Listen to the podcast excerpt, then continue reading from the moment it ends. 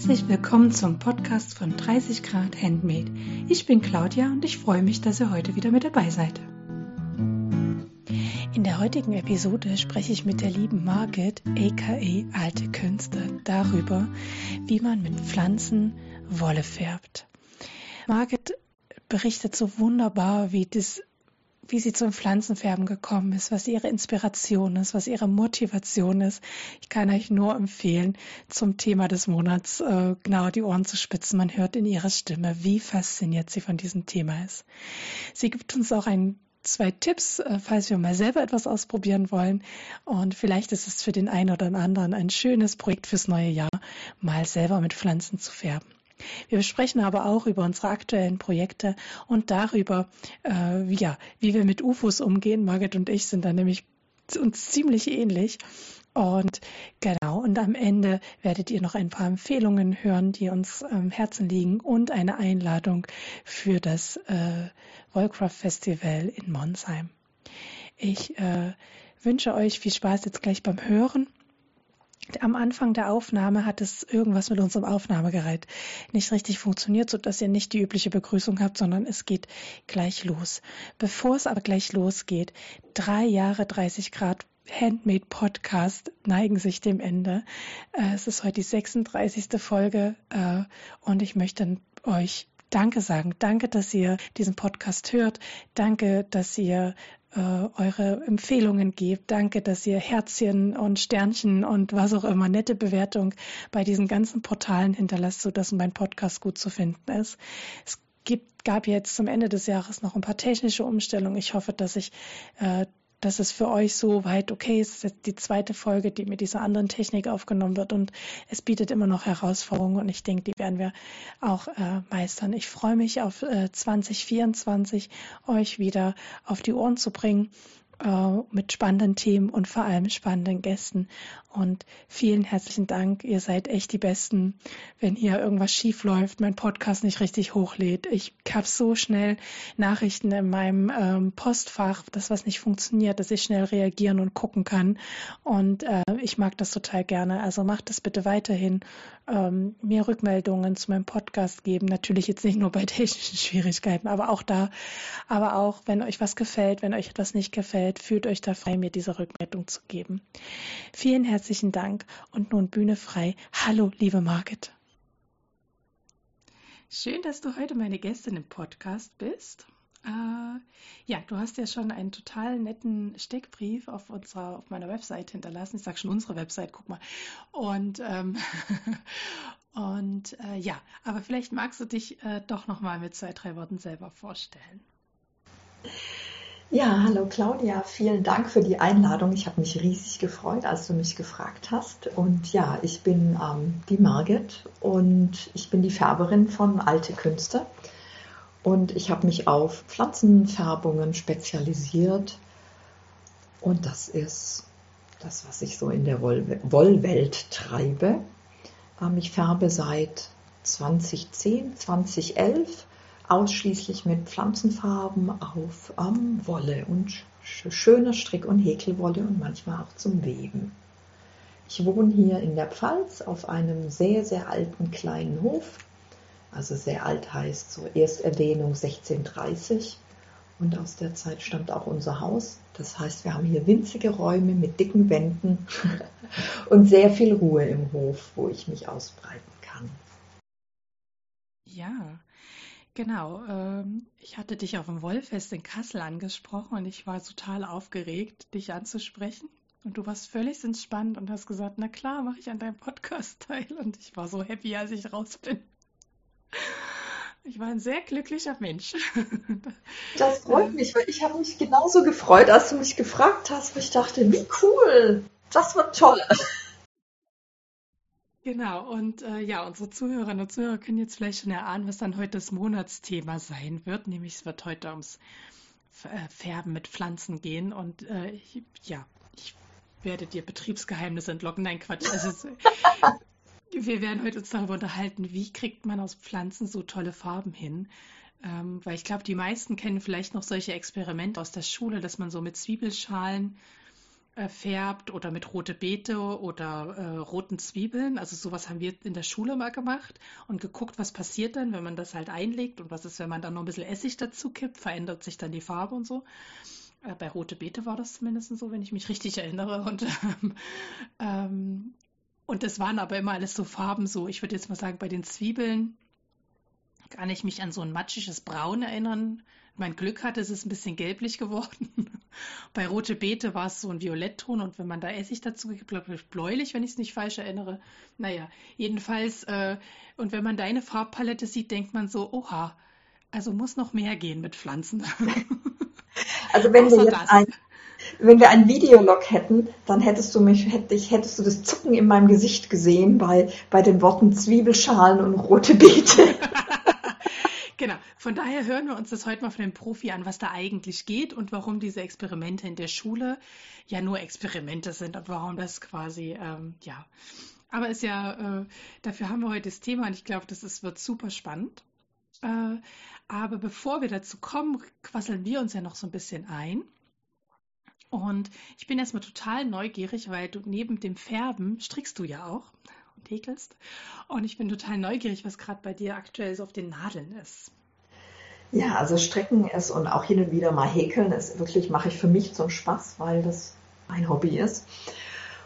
Ich stricke im Moment Beinstulpen. Das ähm, hat sich ergeben, weil ich irgendwie so ähm, kalte Knöchel habe in meinen Hausschuhen und ich keine so hochgeschlossenen Hausschuhe wollte. Und dann habe ich jetzt so den Herbst, Winter über immer wieder mal gedacht, Beinstulpen wäre es. Wenn sowieso überall zurück in die 80er ist, dann kann ich mir auch Beinstulpen stricken.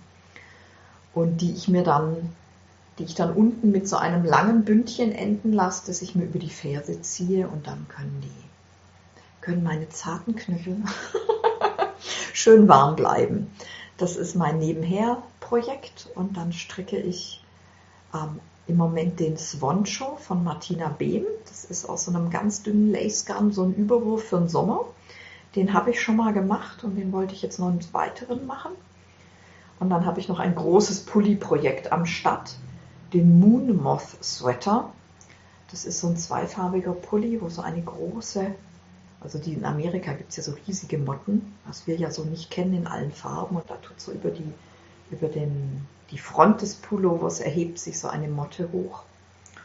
Ähm, und dann ist es unten dunkel und dann ist im dunklen Teil die Motte hell und dann geht es über, dann wechseln die Hintergrundfarben. Der obere Teil des Pullovers ist dann heller Hintergrund und da ist dann die Motte im Dunkeln, dass es wie sie aussieht, wie wenn sie so hoch fliegt. Ah, ja. Das fand ich sehr, sehr cool und das ist so mit, mache ich mit einem DK-Gun. Ähm, und da brauche ich aber immer wieder Ruhe und Muße und jetzt bin ich gerade an der Stelle, wo ich sage, da brauche ich mal zwei Stunden ähm, wo ich mich alleine hinsetze, mich nichts stört und dann sortiere ich da Ärmelaufteilung und so und dann geht es wieder weiter. Das sind meine aktuellen Projekte gerade. Strickst du mit deiner eigenen Wolle oder hast du andere Wolle? Ähm, ich stricke fast, fast nur mit meiner eigenen Wolle, ähm, weil ich auch immer eben Teile brauche und möchte zum, zum Vorzeigen und weil ich auch wissen will, wie verhält sich die Wolle. Und deshalb stricke ich fast nur mit meiner eigenen. Ähm, und hin und wieder bin ich dann auch am Überlegen, ich sollte mal wieder was anderes mir holen. Und das suche ich mir dann auf Wollfesten oder so, wenn ich es dann mal weg von meinem Stand schaffe. und äh, den Swancho strickst du jetzt aus welcher von deinen Qualitäten? Den mache ich gerade mit der Alpaka-Seide-Kaschmir-Mischung, 800 Meter Lauflänge. Die hat durch dieses Kaschmir drin so einen leichten Fluff also nicht so stark wie Mohair, aber es hat einen Fluff. Und das ist gerade für eine, das hat 800 Meter und das stricke ich mit, mit viereinhalber Nadeln. Also das wird wirklich so ein ganz leichtes Gewerk. Mhm. Und den Moon Moth Pulli? Den mache ich aus der BFL DK. Das ist also dann ähm, 225 Meter Lauflänge, ist also für den warmer Pulli. Da müsste ich jetzt gerade nachgucken, mit welcher Nadelstärke ich den angeschlagen habe ab vielleicht auch so mit vier rum. Vier, viereinhalb. Vielleicht sogar das gleiche wie den dünnen Swanshow. Verrückt, ne? So unterschiedliche Wolle mit der gleichen Nadelstärke, aber je nachdem, welchen Effekt man halt erzielen will, ne? Ganz genau. Ja, den Pulli möchte ich eben, der soll halt nicht luftig leicht werden. Der soll schön warm sein und dann ein geschlossenes Maschenbild haben. Mhm. So, hier steht noch in den Show Notes, dass du dein Abo fertigstellen möchtest fürs nächste Jahr. Ja, das habe ich ähm, vor einiger Zeit angefangen, dass ich Wollabos anbiete, wo es einmal im Monat ähm, Wolle gibt plus Geschenke. Und mir ist immer wichtig, dass ich Sachen mache, wo ich denke, da habe ich Spaß dran. Also ich habe Spaß beim Zusammenstellen und ich würde mich darüber freuen, das selber zu kaufen. Und deshalb ist bei meinen Abos sind immer thematische Geschenke mit drin. Und ich nenne das den Brief. Ähm, das sind so zwei bis vier Seiten, wo es um das Thema geht, was das Monatsthema war oder und auch warum ich genau diese Färbung gewählt habe und warum ich diese Geschenke gewählt habe. Oft kooperiere ich da mit ähm, anderen Künstlerinnen, die was ähm, herstellen zu dem Thema. Und dieses Jahr ja, war es Jahreskreis, das ist jetzt durch. Und nächstes Jahr habe ich mich für Mythen und Sagen entschieden. Und das erste Quartal wird ähm, Pele, die hawaiianische Feuergöttin, sein. Da freue ich mich sehr drauf. Und da bin ich jetzt gerade Moodboard machen, online stellen und das Ganze drumherum, was übers Färben hinausgeht, zusammenstellen. Ja. Hawaii, das klingt nach Farben und das klingt nach einem fröhlichen Start in das neue Jahr. Ja, also ich habe mir auch gedacht, ich will jetzt nicht noch in den Winter noch weiter rein mit Grau und trüben Farben. Nein, das wird richtig Bam. Rot, Gelb, strahlende Farben, Lila, Sonnenaufgänge, Sonnenuntergänge, explodierende Vulkane. Ja, das war so meine Vorstellung und die möchte ich da umsetzen. Okay. Also da geht's farbig, farbig los im neuen Jahr quasi. Genau. ja, schön. Ähm, und dann steht hier, Socken gehen immer und dass du noch einen Kaul mehr brauchst. Erzähl dazu was. Ja, Socken gehen immer. Das ist Socken sind so mein Go-to-Nebenher-Projekt. Da kann man immer, das kann man einpacken, das kann man einstecken, die kann man mitnehmen und eben auch zügig runterstricken, wenn es jetzt nicht gerade das Monster äh, mehrfarbige Muster ist oder so. Und die mache ich immer gern nebenher.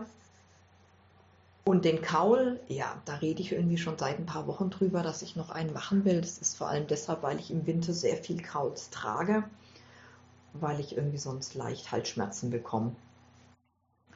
Und da hatte ich jetzt das Gefühl, da fehlen mir. Ich habe jetzt irgendwie so zwei in Dauerbenutzung und das könnten noch, das könnte noch ein oder zwei mehr sein.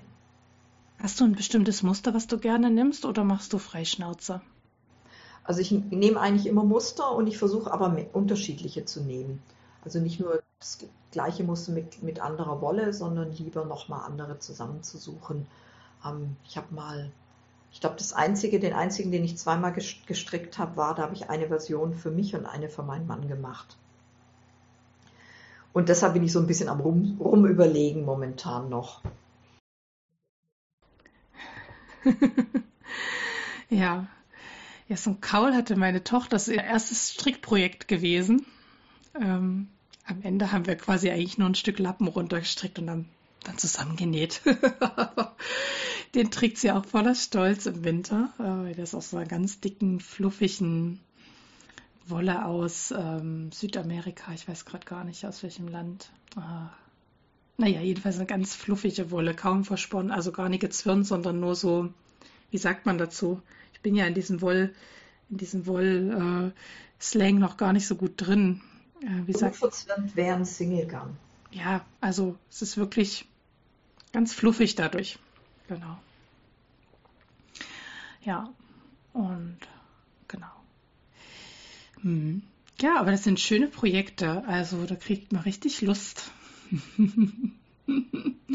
also dieser Moon Moth Pulli, ich habe mir den vorhin gerade mal noch äh, online angeguckt, weil ich wusste, kannte es vorher nicht und das sieht ja echt stark aus. Also da kriegt man ja schon wieder Ideen für 2024. Ja, total. Aber jetzt muss ich eine kleine Warnung reinbringen. Okay. Um, Strickt er sich nicht gut? Ach, Ich habe, also das steht alles in den Revelry-Kommentaren von den Leuten, die den schon fertig gestrickt haben, drin. Ich okay. habe den angeguckt und ich dachte, wie geil, das ist ein Raglan von oben nach unten, super. Nein, es sieht nur aus wie ein Raglan von oben. Es wird, ist gar kein Raglan. Es wird von unten hochgestreckt, laut Anleitung. Und dann werden, wenn die Ärmel kommen, das Oberteil immer kürzer gestrickt und nachher werden die Ärmel separat gestrickt und reingenäht und dass es aussieht wie ein Raglan. Und ganz viele hatten geschrieben, also ist ein bisschen nicht so einfach mit dem Reinnähen und dem allem. Und es wäre vielleicht besser, das doch als Raglan von oben zu machen, wenn man das kann. Und dann bin ich natürlich größenwahnsinnig, wie mir das manchmal passiert bei Strickprojekten auf die Idee gekommen, ah ja, dann mache ich einen Raglan von oben damit. Das, also wenn alle sagen, das wäre besser, dann machst du das. Und das ist der Grund, warum ich jetzt mal zwei Stunden brauche, wo ich nur ich und dieses Projekt da sitze, weil ich jetzt natürlich weiß, warum sie das von unten hoch gemacht hat. Weil diese Motte erstmal im, an der, im Oberteil, bevor der Ärmelabtrennung, nur auf der Brust und auf dem Rücken ist. Und dann müsste man bei einem zweifarbigen ja immer den Faden komplett über die Ärmel mitziehen, um den ganzen Oberkörper rum, um erst wieder hinten stricken zu können. Und das vermeidet sie natürlich, wenn sie die Designerin das in Hin- und Rückreihen strickt. Ja, und jetzt habe ich genau, habe ich es tatsächlich so gemacht, dass ich am Oberkörper den Faden immer, das sind ungefähr so zehn Reihen abgeschnitten habe, wenn ich das Musterstück zu Ende hatte und am Rücken wieder neu angesetzt. Und jetzt kommt der Moment, wo das Muster auch auf den Ärmeln erscheint. Und das ist der Moment, wo ich jetzt komplett in die Runde übergehe.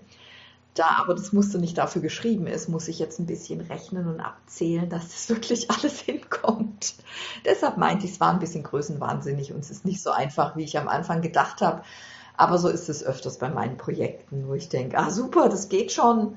Und dann ist es ähm, mehrere Dimensionen größer, als ich mir das ursprünglich vorgestellt hatte. Aber dann beiße ich mich daran fest und ziehe das durch.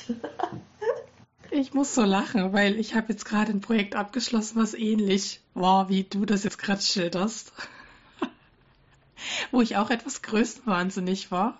Für meine Strickverhältnisse. Also mein Level ist natürlich weit weg von deinem, ne? Also ich bin ja noch äh, bei Stino-Socken und so. Aber mein Mann hat sich dieses Jahr zu Weihnachten, äh, und meine Zuhörer und Zuhörer wissen das schon, äh, die, die, ich weiß gar nicht, ich muss mal nachgucken, seit welchem Podcast ich den stricke. Die, also ich stricke den schon eine Weile dieses Jahr. Hat sich ein Norweger Pulli gewünscht.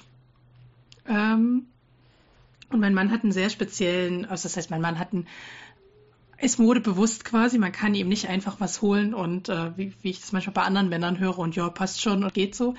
Also habe ich ihn das Muster selber aussuchen lassen, weil ich dachte, nee, ich kann ja nur ins Klo greifen. Und er hat sich halt so richtig von zwei Norwegern, äh, Carlos und Arne, ein, ein ausgesucht, der auch von unten nach oben gestrickt wird. Das ist aber ein Raglan, also schon mal das die einfach halber. Und dann war ich im Wollgeschäft und habe mir Wolle aufschwatzen lassen, die überhaupt nicht zu diesem Projekt passt die im Wollladen hat mir genug Wolle mitgegeben. Also die hat das schon so schnell umgerechnet im Kopf wahrscheinlich. Ähm, und, aber ich bin zu Hause dann gewesen und als ich dann angefangen habe zu stricken und gemerkt habe, oh, das passt ja alles gar nicht zusammen, habe ich nämlich auch angefangen, diese ganze Anleitung auf meine Wolle umzurechnen. Und ich habe quasi, ähm, also die Wolle ist quasi doppelt so dick als das, was angegeben ist im, äh, im, äh, also ist glaube ich die K angegeben, ich habe Aran oder so, aber ich, genau, also jedenfalls ähm, wird ja dann dieses, pa also dieses Rundstrickmuster ja auch, äh, also von der Länge her schon allein anders, weil ja jede Runde dickeres Garn ist ja quasi auch bedeutet ja, ich komme schneller auf die Meter. Ne? Ja. Und das alles umzurechnen, ich sag's dir, äh, mein Mann hat teilweise mit mir zusammen Dreisatz gemacht und geguckt und gemacht. Also es wird jetzt keine Überraschung mehr mit ihm, aber ich bin jetzt stolze Besitzerin eines Norweger-Pullis und ab Heiligabend ist der Besitzer mein Mann quasi. Und, hat, äh, und dieses von unten nach oben stricken hat natürlich auch so seine Risiken, finde ich.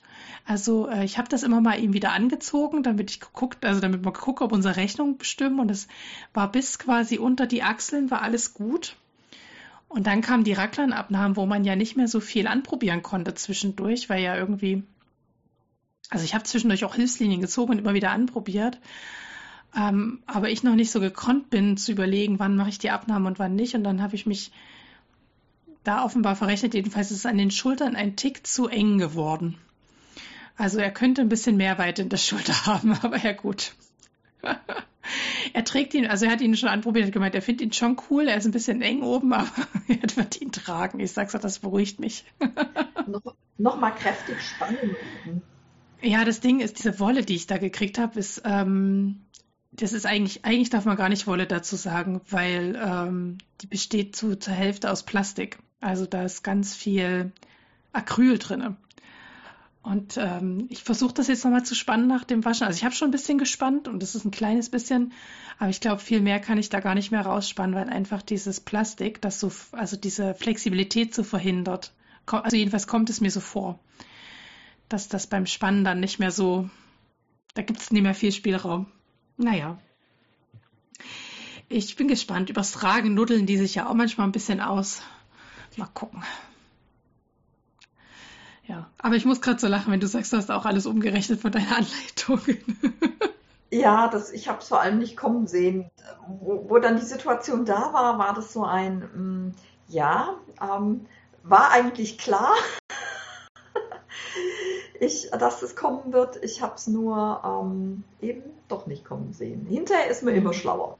Absolut. So. Absolut. Ich habe auch noch zu Hause gedacht, als ich die Wolle hatte, ah ja, da rechnest du rasch die Maschenprobe um und gut ist. Aber ich habe zu dem Zeitpunkt zum Beispiel nicht daran gedacht und schlägst halt einfach weniger Maschen an. Ne? Und ich habe zu dem Zeitpunkt noch nicht gedacht, ach shit, ich muss ja auch das ganze Muster von der Länge her berücksichtigen, so dass das dann auch auf der Brust so sitzt, wie sitzen soll. Ne? Vom, das habe ich überhaupt alles noch nie bedacht. Das kam dann alles mit dem Stricken erstmal gut, dass das erst kam. Sonst hätte ich wahrscheinlich die, die Wolle in die Ecke geschmissen, geheult und ähm, keine Ahnung. So ist sie jetzt auch verbraucht worden und äh, ist ein schöner und, Pulli geworden. Und das Projekt wurde fertig. Das ist doch Absolut. eigentlich vielen Sachen so, dass man nicht wirklich weiß, auf was man sich einlässt und sich dann durchbeißt. Absolut, absolut, ganz genau. Ja, ja. Genau. Ansonsten habe ich tatsächlich auch mal wieder genäht. Ähm, ich nähe, also eigentlich ist das ja mal als Näh-Podcast äh, entstanden, aber äh, irgendwie ist mit Corona auch das Stricken zu mir gekommen und äh, seitdem ist es ein gemischt Podcast. Genau, und ich äh, bin immer noch an den Weihnachtsgeschenken meiner Kinder dran. Also das Weihnachtsgeschenk für den Mann ist fertig, für die Tochter inzwischen auch. Die kriegen dieses Jahr äh, Westen geschenkt, ähm, selbstgenähte, äh, so für den Übergang finde ich das, glaube ich, ganz gut. Ähm, und meine Tochter ist schon fertig. Ähm, die ist aus so einem schönen Wollwalk. Das mag ich ja sehr gern. Dieses Material verarbeite ich total gern. Und die für meinen Sohn ist jetzt noch nicht fertig. Der kriegt die aus Softshell, weil da Dinosaurier drauf waren und äh, mein Sohn noch in dem Alter ist, wo Dinosaurier hoch im Kurs sind. Genau, und die muss ich irgendwie noch in der Nacht- und Nebelaktion wahrscheinlich irgendwie fertig kriegen, neben Podcast schneiden und äh, dass das alles vor Weihnachten noch fertig wird. Genau, ja. Und das Blöde war, ich wollte das alles so in einem Nähwochenende nähen, wo äh, wir treffen uns hier zweimal im Jahr äh, in Göttingen. Also ich, wir wohnen ja hier in Göttingen und, ähm, und wir haben hier so eine kleine Nähmädelstruppe und wir treffen uns zweimal im Jahr und äh, nähen zusammen. Das ist sehr schön. Andere machen ja Stricktreffen und wir machen halt ein Nähtreffen. Und ich war so krank an dem Wochenende, dass ich äh, nur die Weste für meine Tochter geschafft habe. Und ähm, normalerweise schafft man an so einem Wochenende, wenn man da den ganzen Tag Zeit hat an der Nähmaschine, wären zwei Westen echt drin gewesen, aber es ging nicht. Ich habe die andere Zeit auf dem Sofa verbracht. genau, deswegen hänge ich so ein bisschen hin hinterher. Genau, und zum Thema Socken gehen immer. Äh, ja, das ist bei mir nämlich genauso. Nach dem Pulli habe ich so gedacht, ich brauche jetzt so was Mindless äh, wo ich nicht viel nachdenken muss und nichts umrechnen muss und gar nichts und habe eine Socke angeschlagen. Und äh, wie passend eigentlich zu, unserer, zu unserem Gast, ich habe dich ja in Kassel angesprochen und das Sockengarn, was ich verwende, ist nämlich äh, von Strickwerk 24, also die Gast, der Gastgeberin vom Wollfest Kassel. Und genau. Und hier steht aber Stino-Socke und das stimmt eigentlich gar nicht äh, ganz genau, weil Stino ist ja, wenn du alles glatt rechts strickst, glaube ich, ne?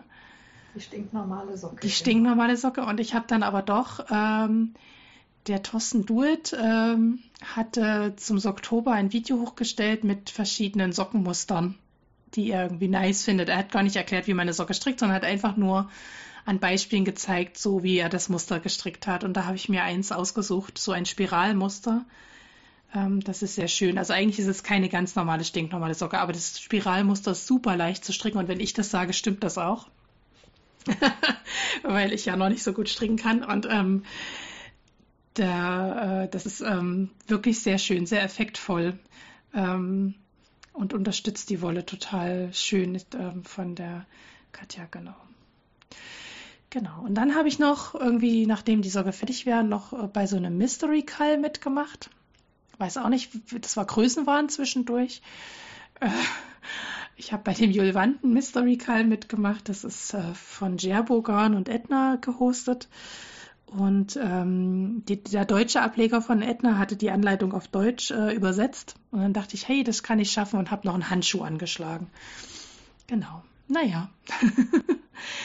und das ist jetzt so der Plan äh, für über die Weihnachtsfeiertage, die zweite Socke und den, die beiden Handschuhe quasi fertig zu machen. Dass ich ohne, äh, ohne UFOs ins neue Jahr gehe.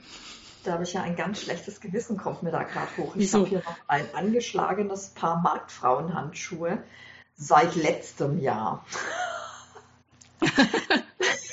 die wandern in meinem Strickkörbchen immer so ganz nach hinten. Ich glaube, das wäre jetzt ein guter Zeitpunkt, die vorzuholen, bevor ich einen Kaul anschlage, die fertig zu machen. Wie ist das bei dir mit UFOs? Hast du sehr viele oder bist du auch jemand, der erstmal fertig strickt und dann äh, guckt? Also ich habe mir vor einigen Jahren eine harte Regel auferlegt. Da ist es mir nämlich mal komplett aus dem Ruder gelaufen. Und mit komplett aus dem Ruder meine ich, ich habe meine Sockenbretter für Fotos gesucht und habe einen Schrank geöffnet, den ich offensichtlich sehr lang nicht geöffnet hatte. Und das Ding war randvoll mit so ungefähr 15 bis 20 Projekten, oh. die ich vergessen hatte. Die waren mehrere Jahre alt. Ich habe die komplett vergessen und habe das alles rausgeholt und dachte mir, okay, das geht natürlich jetzt gar nicht sowas, weil nebenher hatte ich ja noch die Projekte, die ich eh gerade am Laufen hatte. Und dann habe ich das durchsortiert, habe Sachen gleich, wo ich ganze Pulli-Mengen hatte, die ich nie angeschlagen habe, habe ich dann an so Charity-Sachen hergegeben. Und die Projekte, die übrig blieben, habe ich gesagt, ich fange erst was Neues an, wenn eins da davon fertig ist. Und es hat so ungefähr zwei Jahre gedauert, bis ich diesen Backlog aufgearbeitet hatte. Und seither habe ich so ein Auge drauf, dass also sowas nicht nochmal passiert. Das war nicht gut. Und jetzt schaue ich, dass ich irgendwie ein, maximal zwei große Projekte habe und dann so ein bisschen was mindless Kleines nebenher. Ja, ja. Mir ging das am Anfang auch so, als ich dann zum Nähen noch das Stricken angefangen habe. Ähm, dass auf einmal so viele Projekte parallel waren und ich gemerkt habe, dass es dann gar, also dass dann so ein Druck in mir aufkam und dass ich dann gar keine Freude mehr hatte, mich an das Projekt zu setzen, sondern nur noch so den Druck hatte, oh Gott, das muss ich ja jetzt irgendwie auch irgendwann mal fertig machen und das muss ich irgendwie noch fertig machen. Und da waren so viele Muss drin, dass ich mich gar nicht mehr wohlgefühlt habe. Und dann habe ich auch beschlossen, äh, es darf nur ein Nähprojekt geben und nur ein Strickprojekt. Ich muss jetzt schon lachen, weil es gibt ja gerade zwei Strickprojekte, weil ich das, äh, also jetzt zum Ende des Jahres ist es eingerissen. Und das ist auch ein Grund, warum ich jetzt gesagt habe, okay, nein, wenn das Nähprojekt dann fertig ist, äh, die, die, die zweite Weste quasi, dann werde ich über das Jahr dann die beiden Strickprojekte schließen, damit ich dann quasi im neuen Jahr wieder neu anfangen kann, quasi. Aber diese vielen ähm, Manche brauchen das ja irgendwie so, ne? Da so ein kleines Projekt und dort, aber mich erdrücken, mich erdrücken so offene Projekte total. Ich weiß auch nicht, ich bin da nicht ein Typ dafür. Kann ich gut verstehen. Also ich ja. hatte gerade irgendwie die letzten Wochen auf Instagram ähm, ein Bluse, ein, zum Nähen eine Bluse gesehen. Ich nähe ja wenig, ähm, aber immer wieder doch mal. Und das Muster hat mir total gut gefallen. Ich konnte auch einschätzen, es ist einfach zu machen, das wird mir gut reinpassen. Dann war ich schon so weit, das ist komplett recherchiert. Ich war schon auf der Seite, es zu kaufen. Und dann habe ich so für mich gedacht, stopp. Ich habe hier ja ein Nähprojekt seit mehreren Jahren. Das ist eine, ähm, für, für unser Bett habe ich eine Sockenreste, Sockenwollreste-Decke vor Jahren gestrickt. Und die möchte ich in ein Quilt umwandeln. Ich habe alles da. Ich habe das ähm, das Padding für die Mitte, ich habe die Rückseite, ich habe ich habe den Pfad, den, die Fäden, ich habe alles da seit mehreren Jahren. Aber ich habe nicht damit angefangen. Und da habe ich gesagt, bevor ich jetzt diese Bluse starte, muss diese Quiltdecke angegangen werden. Und habe dann den Warenkorb wieder gelöscht, das Blusenmuster nicht gekauft und mir für 2024 vorgenommen, die Quiltdecke muss es jetzt werden. Ja. Wie spannend. Das heißt, du hast eine gestrickte Decke und dahinter machst du dann quasi noch das, äh, wie nennt man das denn beim Quilten? Na, da ist so eine, da ist so ein, so ein ich nenne es jetzt mal Padding drin. Ja. So eine Füllung, ja. Mhm.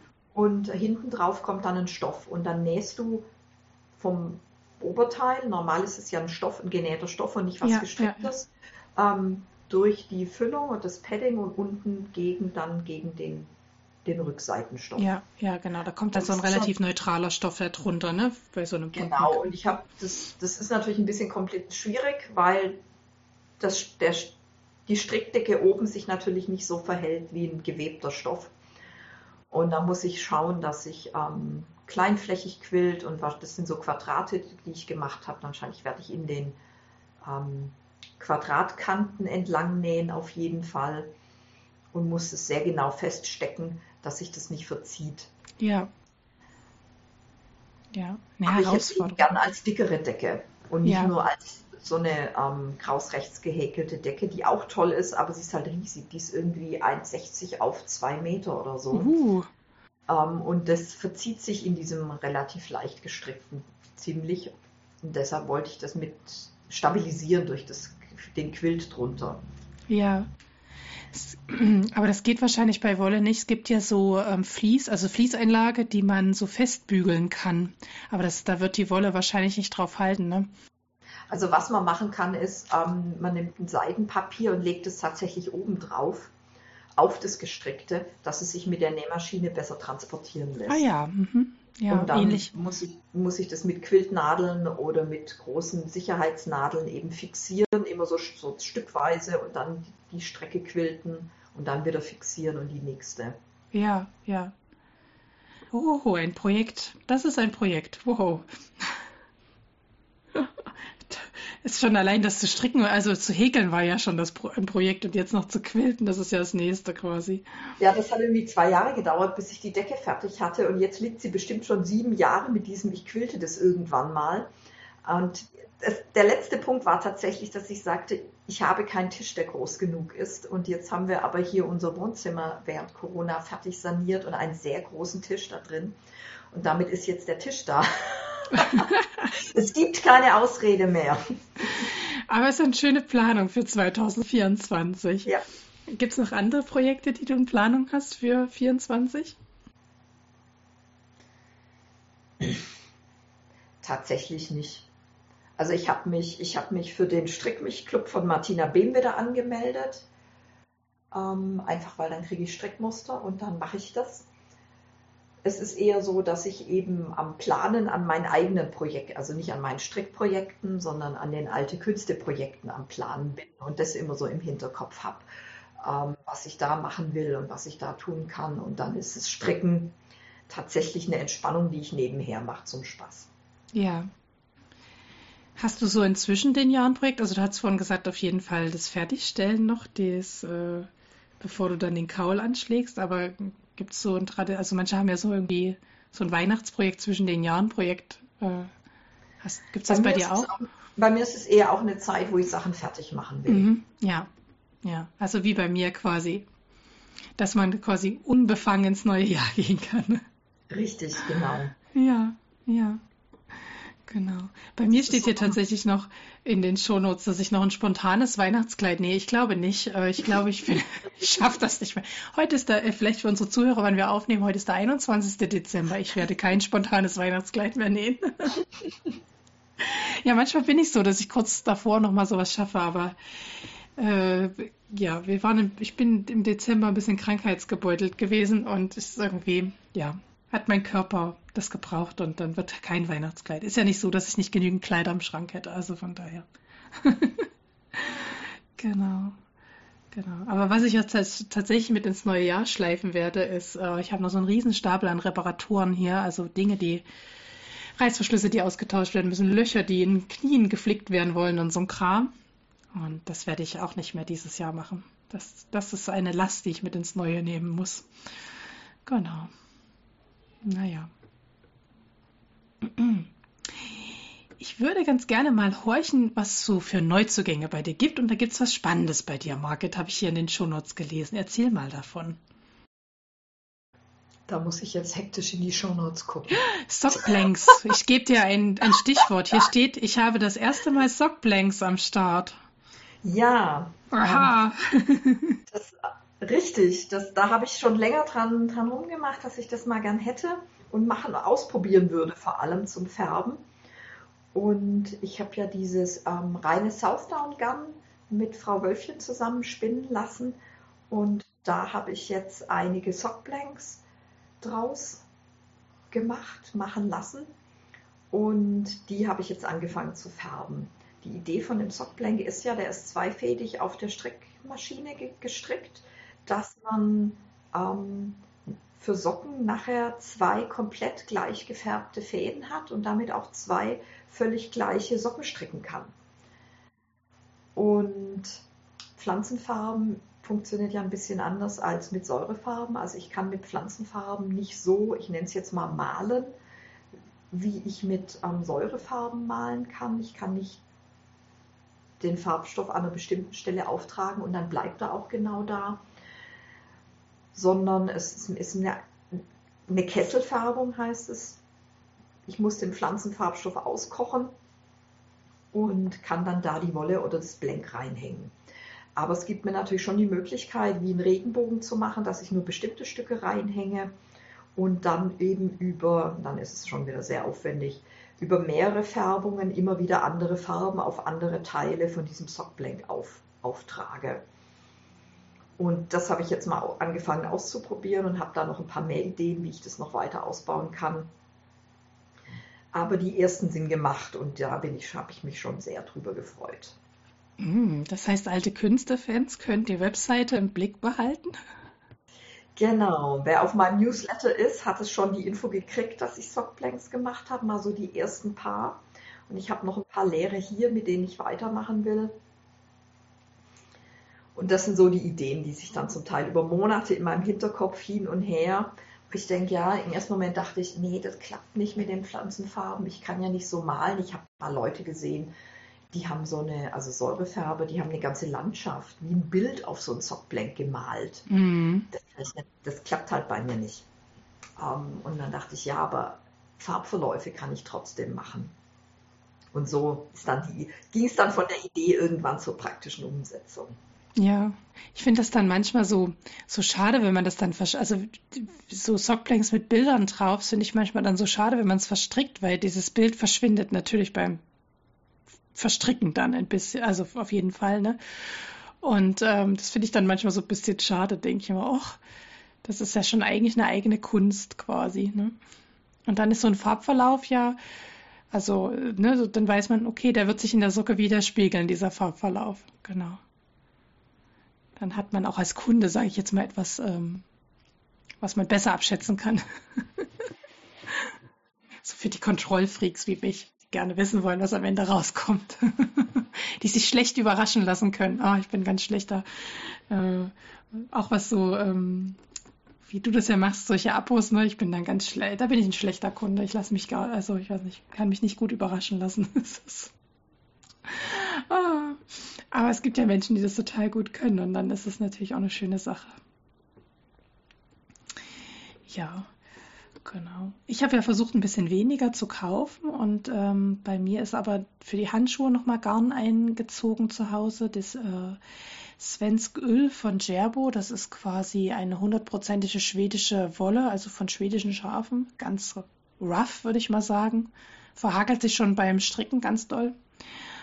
Und ähm, genau, hier muss ich ein bisschen Werbung dazu sagen, weil ähm, meine Zuhörer wissen dass Ich hatte so eine kleine Mini-Kooperation mit Edna an, ähm, was heißt Kooperation? Ja doch, kann man so sagen, angenommen, um das mal auszuprobieren. Und diese Wolle stammt noch aus dieser Kooperation. Ich muss mir das im nächsten Jahr nochmal überlegen, ob ich das weiterführe oder nicht. Da muss ich mal. Das war mal so zum Ausprobieren. Wie das ist, quasi. Oh, genau. Ja. Ja, aber du hast ja schon angefangen vom Pflanzenfärben zu erzählen und dass Pflanzenfärben auch anders funktioniert als mit Säurefärben färben. Von daher würde ich mal ganz elegant zu unserem Monatsthema überschwenken und ähm, dich ein bisschen zum Färben mit Pflanzen ausfragen. Ähm, bevor wir uns über diese Technik unterhalten, würde ich aber ganz gerne von dir wissen wollen, wie bist du zu diesem Thema gekommen? Ich bin tatsächlich so über Umwegen über meinen Mann dazu gekommen. Mein Mann ist ähm, Handwerksmeister und der macht als Hobby hin und wieder ähm, in Museen Handwerksvorführungen. Und da war ich dann halt dabei und so im Hintergrund. Und da ich ja die Füße und die Hände auch nicht stillhalten kann, habe ich halt immer geguckt, was läuft da sonst. Und dann habe hab ich dort Pflanzenfärben äh, miterlebt und fand es sehr spannend und es hat mir gut gefallen. Aber es lief halt einfach immer so nebenher. Und irgendwann, weil ich ja eben für mich als Hobby stricke, dachte ich mir, wieso bekomme ich eigentlich diese Farben nie auf einer modernen, schönen Strickwolle? sondern auf diesen Garnen, die ähm, auf Mittelaltermärkten oder, auf, oder in Freilichtmuseen zum Färben benutzt werden. Das sind halt häufig sehr dicke Garne, auch ein bisschen gröbere Garne.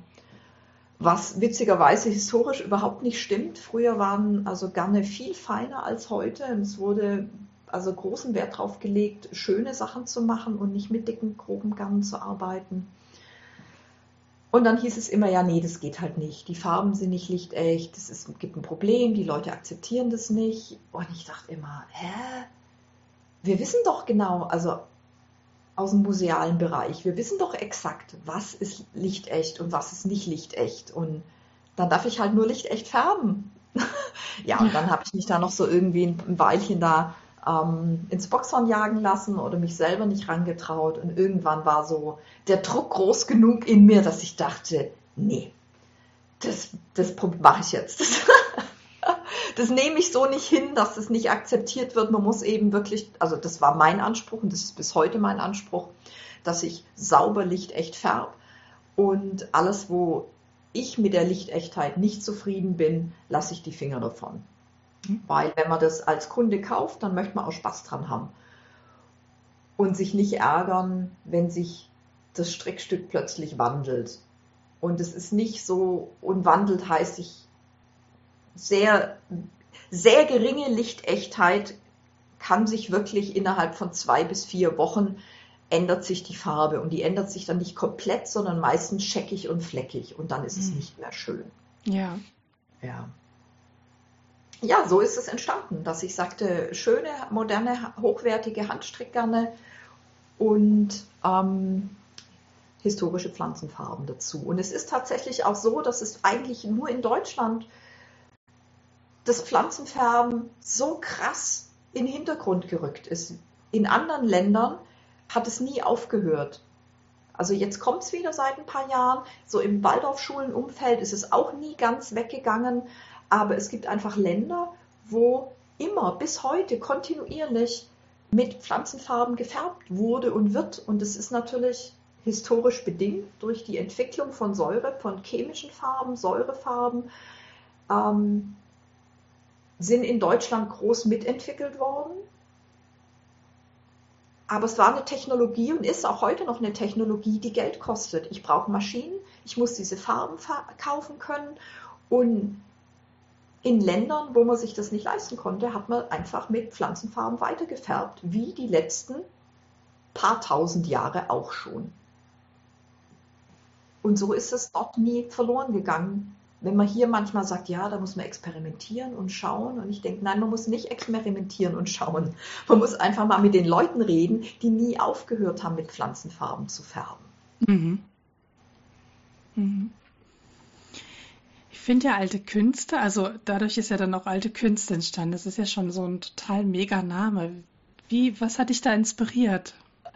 Genau das, was ich gerade erzählt habe. Mhm. Dass es eben nie aufgehört hat, dass es eine alte Technik ist, die man heute weiter benutzt. Und natürlich auch, man kann auch moderne Verfahren damit machen, so eben, dass ich mir überlege, wie kann ich, wie kann ich Färbetechniken oder Färbeeffekte die in der modernen Säurefärberei benutzt werden, adaptieren, dass ich ähnliche Effekte mit Pflanzenfarben hinbekomme. Aber entstanden ist der Name tatsächlich, dass ich aus dem musealen Bereich komme, mit Textilrestauratoren, mit Textilarchäologen zusammenarbeite und auch immer wieder für Museen Färbungen mache, wenn die bestimmte historische Rekonstruktionen wollen oder auch mal für eine Ausstellung über Farben, ein Farbspektrum, was geht mit Pflanzenfarben, weil es eben viele Leute nicht so auf dem Schirm haben. Die verbinden dann eben Farben, die sehr schnell verblassen oder nur Pastelltöne damit. Mhm. Und beides geht auch anders. Also sehr kräftige Farben und dauerhafte Farben. Und das ist für mich wichtig beim Pflanzenfärben. Wenn man dein Sortiment kennt, äh, dann weiß man das. Dass das geht, quasi, genau. Ja. Ähm, seit wann machst du das jetzt schon? Seit 2011, da habe ich Alte Künste gegründet und seither mache ich das ähm, hauptberuflich. Also das war nie so hobbymäßig, sondern ich habe gesagt, wenn ich das mache, dann ähm, ganz oder gar nicht. Ganz all oder in. gar nicht. All in, genau, all in wollte ich auch gerade sagen, all in. Seit zwölf Jahren also. Das heißt, alte Künste kommt jetzt in die Pubertät. Oh weh. naja, das je nachdem, wie man es rechnet. In Menschenjahren kommt die Pubertät, ja, aber ich fühle mich nicht sehr pubertär damit. ähm, äh, also welche Pflanzen, also hat, du hast ja schon gesagt vorhin, als ich mit den Zwiebeln um die Ecke kam und so, welche Pflanzen eignen sich denn jetzt eigentlich zum Färben? Was sind das für Pflanzen?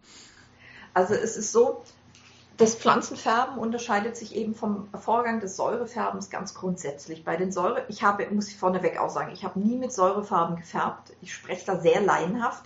Ich habe maximal als Teenager mit Simplicol eine Jeans in der Waschmaschine gefärbt.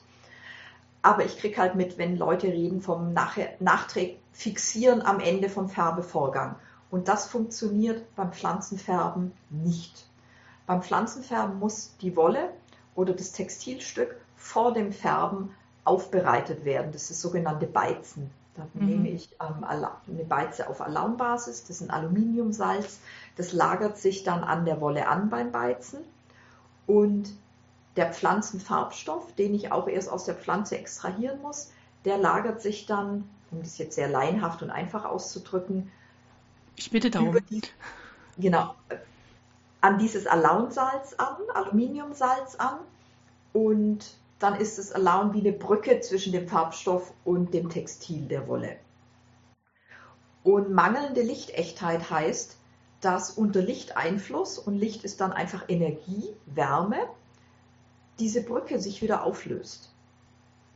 Und es gibt einfach Farbstoffe, die chemisch auf Molekülebene eine sehr geringe Bindung, Bindungsfähigkeit haben. Und diese geringe Bindungsfähigkeit lässt sich dann natürlich auch durch einen geringen Energieeinsatz wieder lösen. Und das sind Farben, die nicht gut lichtecht sind, weil sich die Verbindung leicht, die molekulare Verbindung ganz leicht wieder auflöst. Und lichtechte Pflanzen sind die, deren, deren Moleküleigenschaft so ist, dass sie eine dauerhafte Bindung eingehen und stabil bleiben. Und um das jetzt noch, noch verwirrender zu machen, es gibt neben Lichtechtheit noch zwei weitere Faktoren. Das ist die, das ist die Waschechtheit, dass also diese molekulare Verbindung auch beim Waschen bestehen bleibt. Und das dritte, die Reibechtheit, dass die Verbindung auch unter Reibung stabil bleibt. Und alle drei können unabhängig voneinander auftreten. Es kann was waschecht sein, aber nicht lichtecht. Es kann was reibecht sein, aber nicht waschecht. Ja. Und dann sind wir aber an dem Punkt, den ich sagte, es ist historisch bekannt, welche Pflanzenfarben gut lichtecht sind. Und wenn ich jetzt sage gut lichtecht, muss ich auch den Einwurf wieder bringen, immer auch Säurefarben. Keine Farbe auf der Welt ist 100% lichtecht. Jede Farbe verblasst irgendwann. Vielleicht erst nach 10 oder 20 Jahren, aber sie verblasst. Und wir kennen den Effekt, wenn man ähm, zu Hause ein Bild an der Wand hat, an der Tapete und nach ein paar Jahren ähm, dekoriert man um oder man zieht aus, man nimmt das Bild von der Wand und hoppla, Ähm, unter dem Bild ist die Tapete noch viel leuchtkräftiger als außenrum. Da ist die Tapete auch ausgebleicht, wo die Sonne oder das Tageslicht draufgefallen ist über mehrere Jahre. Mhm. Und deshalb ist bei der Frage nach der Lichtechtheit eigentlich nicht, welche Pflanze färbt lichtecht oder nicht, sondern die Frage ist, für welchen Einsatz möchte ich diese Farbe haben? Also wenn ich jetzt einen Wollstrang habe, ähm, möchte ich einen Pulli draus machen oder ein Tuch oder ein paar Socken, das halt so und so lange halten soll. Oder webe ich was, zum Beispiel eine Tischdecke oder ein Bild, es gibt ja auch gewebte Bilder, die dann zehn Jahre an der Wand hängen sollen oder ein Wandteppich. Dann habe ich die, Ein die Einsatzdauer des Stücks, das ich am Ende habe, daran muss ich mich orientieren, wie lichtecht soll das sein. Und für mich ist der Punkt, eine Pflanzenfarbe, die nur ein paar Monate lichtecht ist, halte ich persönlich für ungeeignet. Mhm. Für fürs Färben. Ich habe auch Pflanzen, die ich so nach ein paar Jahren für mich gesagt habe, ich nehme die aus dem Programm. Mit denen habe ich in meiner Anfangsphase noch gefärbt. Die habe ich heute nicht mehr im Programm, weil die so ungefähr nach zwei bis vier Jahren anfangen, die Farbe zu verändern. Und das war so für mich ein Punkt, wo ich dachte, bin ich nicht mehr zufrieden damit, nehme ich raus wo andere sagen, zwei bis vier Jahre, da ist auch irgendwie die Socke auch irgendwann mal am Ende oder das Tuch hat gar nicht so eine lange Lebensdauer. Hm, ich habe Socken, die sind schon so alt. und auch Pullis, die sind so alt. Deshalb habe ich dann da Sachen wieder rausgenommen und zum Beispiel Zwiebelschalen. Ähm, ich weiß, da gibt es viele, die sagen, das ist okay, die Lichtechtheit. Für mich, ich finde sie nicht okay. Mir ist sie zu gering. Ganz schlimm ähm, sind Holunderbeeren. Da hast du eine Lichtechtheit im Wochenbereich. Ja, zwei Wochen, vier Wochen und dann wird aus dem tollen Lilla-Ton ein fahles Grau. Hm. Ich hatte vorne, vorne noch rote Beete quasi ins Feld geworfen. Ja, genau. Rote Beete ist also äh, gleich oder noch schlechter als Holunderbeeren. Das ist also auch nicht sinnvoll. Ähm, was, ich sehr, was mich traurig macht, ist, ich sehe viel in Social Media Posts mit, oh, habe ich jetzt gefärbt? Und dann ist es ein, zum Beispiel aus rote Beete oder aus Holunderbeeren eine ganz kräftige rote oder lila Farbe. Und denke ich mir, ja, das ist eben aus dem Topf gekommen. Wir werden das aber in vier Wochen und in vier Monaten nie wiedersehen. Ja, und das ist schade und sehr, sehr ärgerlich finde ich dann Sachen, wo ich drauf gucke und einfach am Farbton erkenne. Das ist entweder massiv mit Photoshop nachgearbeitet und es gibt auch Sachen, wo gerade auf YouTube, wo einfach klar ist für jeden Pflanzenfärber, das ist niemals eine Pflanzenfarbe, was einfach nicht möglich ist. Da gibt es so Filme, wo ähm, T-Shirts auch noch aus Baumwolle, Baumwolle ähm, nimmt als Pflanzenfaser die Pflanzenfarbe viel schlechter an als eine Proteinfaser, was Wolle und Seide ist. Und dann wird mit Spinat gefärbt und dann ist es so ein kräftig, kräftiges Grasgrün. Das passiert nicht. niemals. Niemals. genau, niemals. Es geht einfach nicht. Ja, oder mit Trauben ein ganz strahlendes Lila-Blau. Auch das passiert nicht. Das und da, das finde ich unseriös. Das finde ich sehr schade, ähm, weil da falsche Erwartungen geweckt werden. Darum geht es eigentlich. Und dann probiert es jemand zu Hause, kauft sich womöglich noch T-Shirts und Sachen dafür und dann klappt es nicht und wird nur ganz scheckig oder hält die Farbe gar nicht und ist und die Farbe selber ist ganz weit weg von dem, was sie auf YouTube gesehen haben. Und dann denken sie ja, sie haben es falsch gemacht. Ja, und das stimmt einfach nicht. Also da sind ein paar seltsame Dinge unterwegs. Aber alle Pflanzenfärber wissen das auch und rollen mit den Augen, wenn die üblichen, wenn die üblichen Videos wieder auftauchen mit diesen ähm, extrem intensiven Farben in Kombination zu Pflanzen, die sie hervorbringen sollen, die sie einfach so nicht hervorbringen. Also Beeren sind ganz selten ähm, und Blüten auch selten das sind wenig haltbare Farbstoffe. Sehr gute Farbstoffe aus dem Pflanzenbereich kommen üblicherweise aus Wurzeln und aus Rinden. Das sind ja auch Pflanzenteile, die auf Dauer angelegt sind. Während so eine Blüte und so eine Beere, die blüht einmal auf und dann ist sie weg. Die Beere wird einmal reif und wird gefressen oder fällt vom Baum. Und auch deren Lebensdauer ist nicht auf ewig angelegt. Und so ist so meine persönliche Gedankenbrücke immer. Und dann sind auch die Farbstoffe da nicht auf die, für die Ewigkeit gedacht. Mhm. Das heißt, darf ich dich einmal ganz konkret fragen, wenn du jetzt zum Beispiel dir ein schöner Grünton, wir hatten es gerade, vorschwebt, auf welche Pflanze würdest du da zurückgreifen? Also wenn ich das fragen darf, wenn das ein Betriebsgeheimnis ja, ist, sag das einfach. Nein. Das ist kein Betriebsgeheimnis, aber es ist natürlich eine der Sonderfälle. Ein klares, ein klares Grün gibt es als reine Pflanzenfärbung nicht. Auch wenn ähm, Chlor also Chlorophyll ist ein ganz schlechter Farbstoff. Chlorophyllgrün ist total instabil. Das ist so, ähm, es gibt, ähm, es gibt, ähm, wir nennen das ähm, Blaufärbekärtchen also nicht wir, sondern das ist eben aus dem musealen und aus dem Textilbereich, da wird die Lichtechtheit eingestuft. Da gibt es die Achterabstufung, 0 das Schlechteste bis 8 das Beste. Also das Beste heißt, verliert auch nach längerem Zeitraum die Farbe nicht. Und Chlorophyll liegt so bei 1. Also sehr schlecht. Und deshalb lässt sich auch der grüne Chlorophyllfarbstoff nicht sinnvoll auf ähm, Wolle binden. Was gut funktioniert, sind gelbe Farbtöne. Gelbe Farbtöne halten sich recht gut. Da gibt es auch sehr viele Pflanzen, die schöne Gelbtöne machen. Und Gelb kann man, man nennt es weiterentwickeln, modifizieren. Im Englischen ist es Modifier, im Deutschen ist es eher weiterentwickeln. Da behandle ich den, die gefärbte Wolle oder den gefärbten Stoff nach. Und zwar im Fall von Gelb mit Eisen, mit einer ganz leichten Eisenlösung und dann kippt Gelb in ähm, in, in Grün. Und zwar in so ein Olivgrün. Also da gibt es sehr, schön, sehr schöne Farb, Farbtöne. Zum Beispiel gibt es aus dem, ähm, aus dem historischen Bereich. Es gibt ein Grün, das bei den Wikingern sehr beliebt war. Das ist wirklich, das kann sogar eine Zeit lang in Neongrün rauskommen. Da wird mit ganz frischen, also frisch im Sinn von jungen Birkenblättern im Frühjahr gefärbt. Das gibt ein ganz strahlendes Gelb. Und wenn man das behandelt, ähm, kann da fast ein Neongrün rauskommen. Aber auch das wird mit der Zeit den strahlenden Neon verlieren und nur grün bleiben.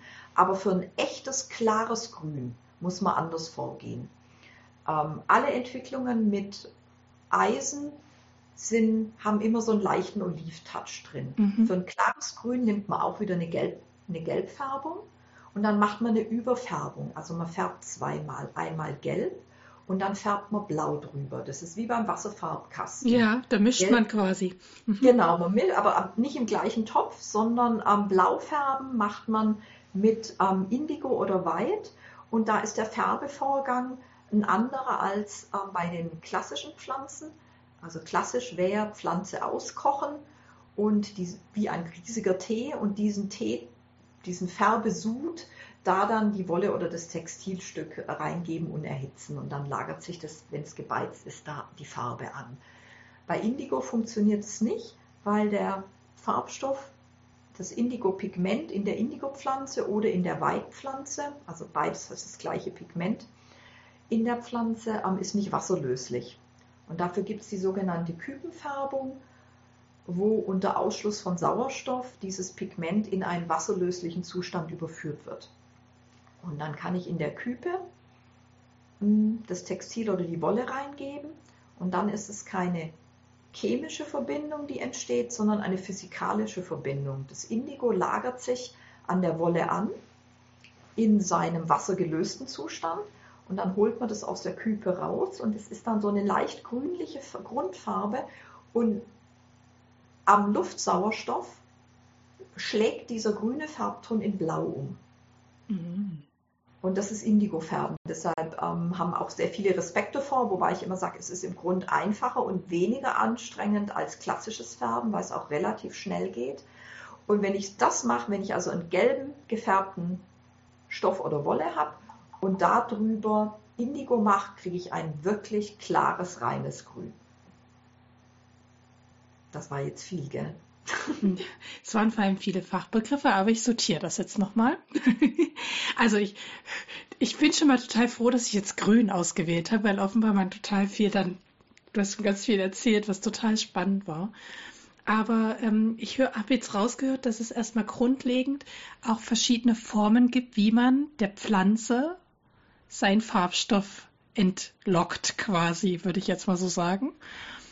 Äh, die erste Form, die ich jetzt rausgehört habe, war so wie so ein Teesud aufzusetzen, also die Pflanze zu kochen quasi. Also das ist die klassische Methode, dass man die Pflanze auskocht, um ähm, an den Farbstoff zu kommen. Es gibt, das ist eigentlich die, die gängige Methode.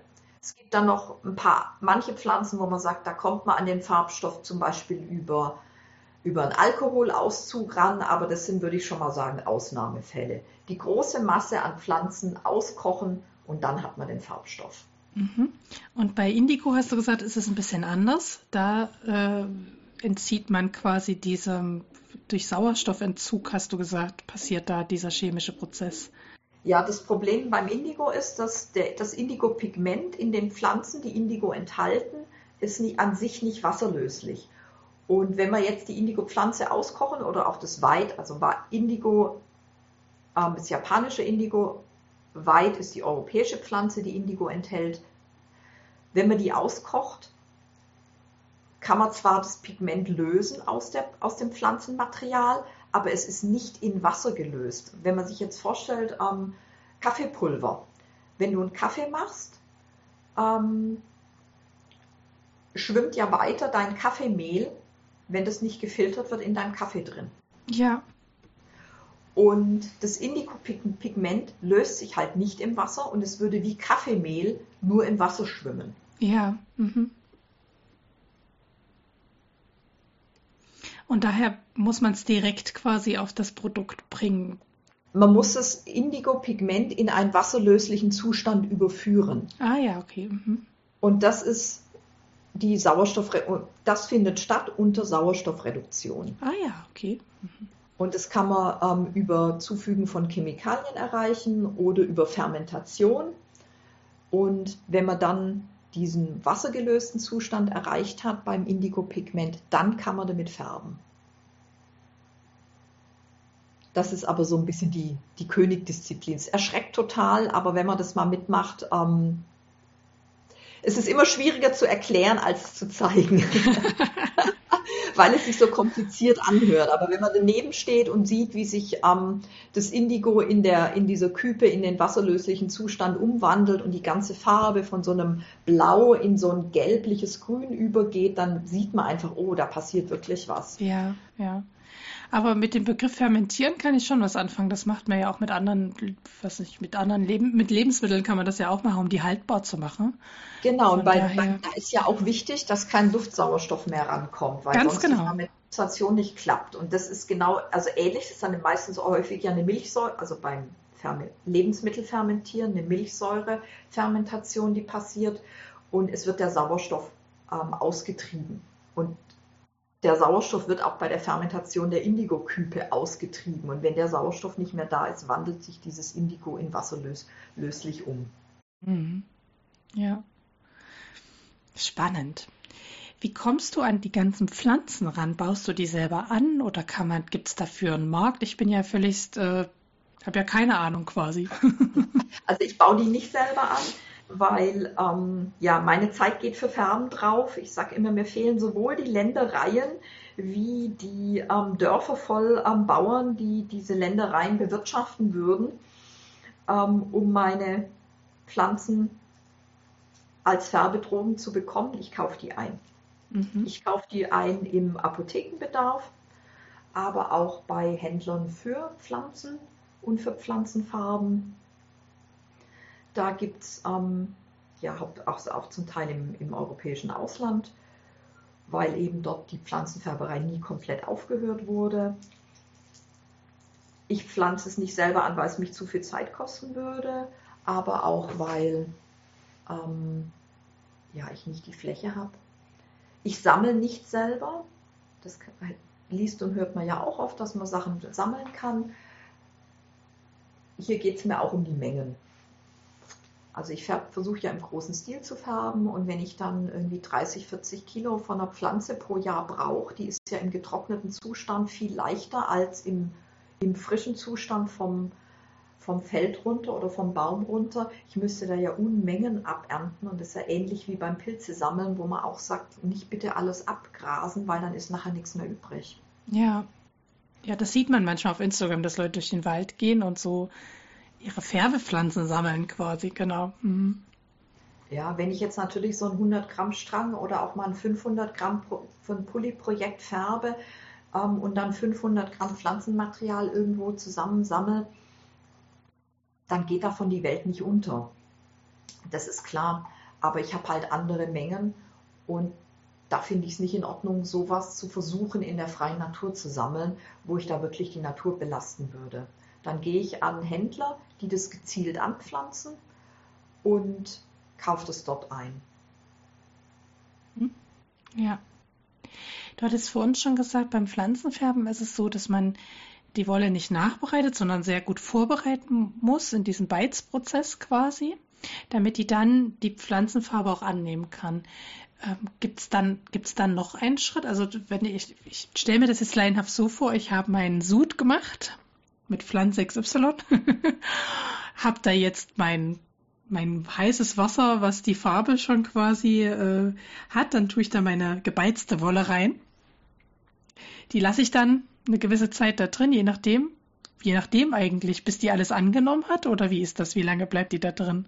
Also die bleibt meistens, sagt man so als Faustregel, ungefähr eine Stunde, erhitzt man und da hält die Temperatur und oft lasse ich es dann auch da drin noch abkühlen wieder es ist aber so, dass ähm, es ist eben nicht wie bei Säurefarben, dass dann ähm, die gesamte Farbe auf der Wolle ist, sondern nur ein Teil der Farbstoffe lagert sich an und es ist immer noch Farbe in diesem Färbesud drin. Ich hole dann die Wolle raus und sie muss ausgespült werden. Die Wolle muss ausgespült werden, weil immer noch Farbsud lose drin ist. Das halte ich für sehr, sehr wichtig ähm, nicht halte ich für wichtig, sondern es ist einfach so, damit die überschüssige Farbe noch rausgeht. Das irritiert die Leute viel zu sehr, wenn man das von nicht kennt, dass man das selber ausspülen sollte. Also ich weiß vom Ausland, dass es welche Färber gibt, die sagen, sie sagen ihrer Kundschaft, die sollen das selber ausspülen. Ich bin nicht der Meinung, dass es ein akzeptables Vorgehen ist. Also es widerspricht meinem Anspruch. Also die Wolle muss zwingend ausgespült werden, da geht auch sehr viel Zeit bei mir drauf. Und dann habe ich aber immer noch ja diesen Farbsud, wo ich jetzt gerade die Wolle raus habe, wo immer noch Farbstoffe drin sind. Und die Pflanzenfarbe, die Pflanze enthält ja nicht einen einzigen, ähm, einen einzigen, eine Pigmentsorte, die die Farbe gibt, sondern so eine Pflanze enthält 10, 20 bis zu 30 unterschiedlichen Pigmenten, die in der Summe den Farbton dieser Pflanze ergeben. Und man nennt es zum Beispiel den ersten Zug, die erste Wolle, die ich in diese ausgekochten Pflanzensuch reingebe. Da lagern sich die Farbstoffe an, ich nenne es gern die Rampensau-Farbstoffe, die sofort vorne dran sind und sich anlagern, die einfach eben chemisch sehr reaktionsfreudig sind. Und wenn ich die Wolle rausnehme, nehme ich diese Farbstoffe mit raus. Ich kann dann wieder Wolle in diesen Farbsud geben. Und jetzt kommen die, die Pigmente die nicht so, so schnell reaktionsfreudig sind, weil die anderen schon mal draußen sind. Die Farbe wird dann im Normalfall ein bisschen heller und ich kann je nach Intensität meines Ausgangssuds mehrere Mal damit färben. Es wird immer heller und dann muss man aber auch irgendwann sagen, wenn ich jetzt hier nur noch in zarten Pastelltönen rumagiere, das sind dann die letzten Pigmente, wenn die nicht sehr reaktionsfreudig sind, läuft man dann auch irgendwann Gefahr, dass die auch nicht mehr sehr stabil sind. Ja, aber so die ersten Züge sind, sind bei einer Pflanze, die stabil färbt, auch immer stabil und da kann ich mehrfach damit färben. Mhm. Dann lohnt es sich dann quasi richtig, so ein Sud anzusetzen, weil man einfach ganz viel damit machen kann. Also nicht nur diese eine Farbe, sondern man hat dann auch Farbnuancen, die man damit erzeugt. Genau, und es ist auch tatsächlich so bei Pflanzen, die sehr viele verschiedene Farbstoffe enthalten, dass es sein kann, dass in den ersten Zügen ähm, diese sehr dominanten Farbstoffe rausgehen und in den späteren Zügen dann Farben rauskommen, hervorkommen, die am Anfang gar nicht, noch gar nicht wahrgenommen werden. Also man holt ein Farbteil raus, damit andere überhaupt zum Zug kommen können. Kannst du ein Beispiel dafür nennen? Bei welcher, also für eine Pflanze, die das so macht? Also bei Safran wird es immer gesagt, dass man zwischen Gelb und Rot wechseln kann. Also ich habe es schon mehrfach probiert, das ist eine sehr aufwendige Sache. Es ist eher sowas wie, dass man zum Beispiel Walnuss kann man auch toll färben und da schwankt es zwischen, zwischen ähm, Braun und einem mehr einem Goldton. Und jetzt muss ich aber, weil das sicherlich auch welche, die zuhören und sich ein bisschen auskennen, sagen, ja, das mit dem Beizen, es gibt ja auch Pflanzen, die ähm, nicht gebeizt werden müssen, weil die einen hohen Tanningehalt, also einen hohen Gerbstoffanteil enthalten. Und das ist zum Beispiel die Walnuss. Da muss ich gar nicht beizen. Die bringt, lapidar gesagt, ihre Beize selber mit. Mhm. Das sind dann die Feinheiten quasi von den Profis. Ich, ja, man hört es halt oft, ähm, dass es, ja. deshalb gehe ich da gar nicht so super intensiv immer drauf ein. Man sagt, ja, es gibt ja auch Pflanzen, die ohne Beize färben, aber die sind so verschwindend gering. Im Grund ist es die Walnuss und dann ist da im, im europäischen Raum wenig bis nichts mehr, dass man dann auch noch ohne Beize färben kann. Da sollte man also nicht so viel drauf geben, wenn es heißt, man kann ohne Beize färben. Ich sage immer, oder das ist der Spruch von einer bekannten ähm, Textilrestauratorin von mir, die sagt, das ist halt ähm, der Unterschied zwischen Flecken machen und Färben. okay. Also mir würde heute der Anfängerkurs reichen und die Details, die können wir dann nochmal besprechen. genau, also wir sind dabei, also ich habe jetzt meine ganze Wolle äh, in dem Sud ähm, drin gelassen, also habe rausgenommen, habe vielleicht auch noch einen zweiten oder dritten Durchgang gemacht und jetzt trockne ich da meine Wolle. Äh, muss ich mit der jetzt noch irgendwas anstellen oder ist das dann fertig? Ausspülen. Also ja, ausspülen hattest du gesagt, ja, stimmt, genau, genau zwingend ausspülen. ausspülen. und dann ist genau. fertig oder und muss dann noch was passieren? Ah, okay. Da muss nichts mehr damit gemacht werden. Dann strengeln und verkaufen. genau, dann strengeln und, und ähm, hübsche Banderole ranmachen. Stimmt. Aber genau. der Ablauf ist ähm, deutlich länger. Also mhm. ich muss ähm, immer die Wolle vorher ähm, einweichen, damit ähm, die Feuchtigkeit vom Einweichwasser bis in die Tiefen der Faser vorgedrungen ist, weil nachher nur dort, wo die Wolle schon feucht ist, nachher auch der Färbesud ankommen kann. Mhm. Also das ist meistens ein, Vor ein Ablauf von mehreren Tagen, bis ja. es dann tatsächlich fertig ist. Ja, ja. Ja, so klingt es auch für mich. Und also das ist eines ja, du hast ja zwei Vorbereitungsprozesse, wenn ich das richtig verstanden habe. Einmal die Wolle selber vorzubereiten, dafür, dass sie die Farbe annimmt, und die Pflanze quasi zu überzeugen, ihre Farbe abzugeben. Ja, Genau. Also und diese beiden Vorbereitungsprozesse sind ja da, ne? Ja, es sind sehr viele Schritte und mal schnell eine Färbung machen, das ist nicht drin. Das ist immer eine Planung. Ja, ja. Du hattest vor uns schon im Eingang ähm, schon ein bisschen berichtet, was dich so daran äh, fasziniert am Pflanzenfärben. Du hast gesagt, ne, das ist irgendwie so, dass man das so kann quasi, dass man da nichts Chemisches braucht. Aber vielleicht magst du da noch mal drauf eingehen, was dich am Pflanzenfärben so fasziniert, dass du das jetzt schon so lange machst und so professionell ja auch? Was mich am Pflanzenfärben fasziniert, ist die Farbpalette.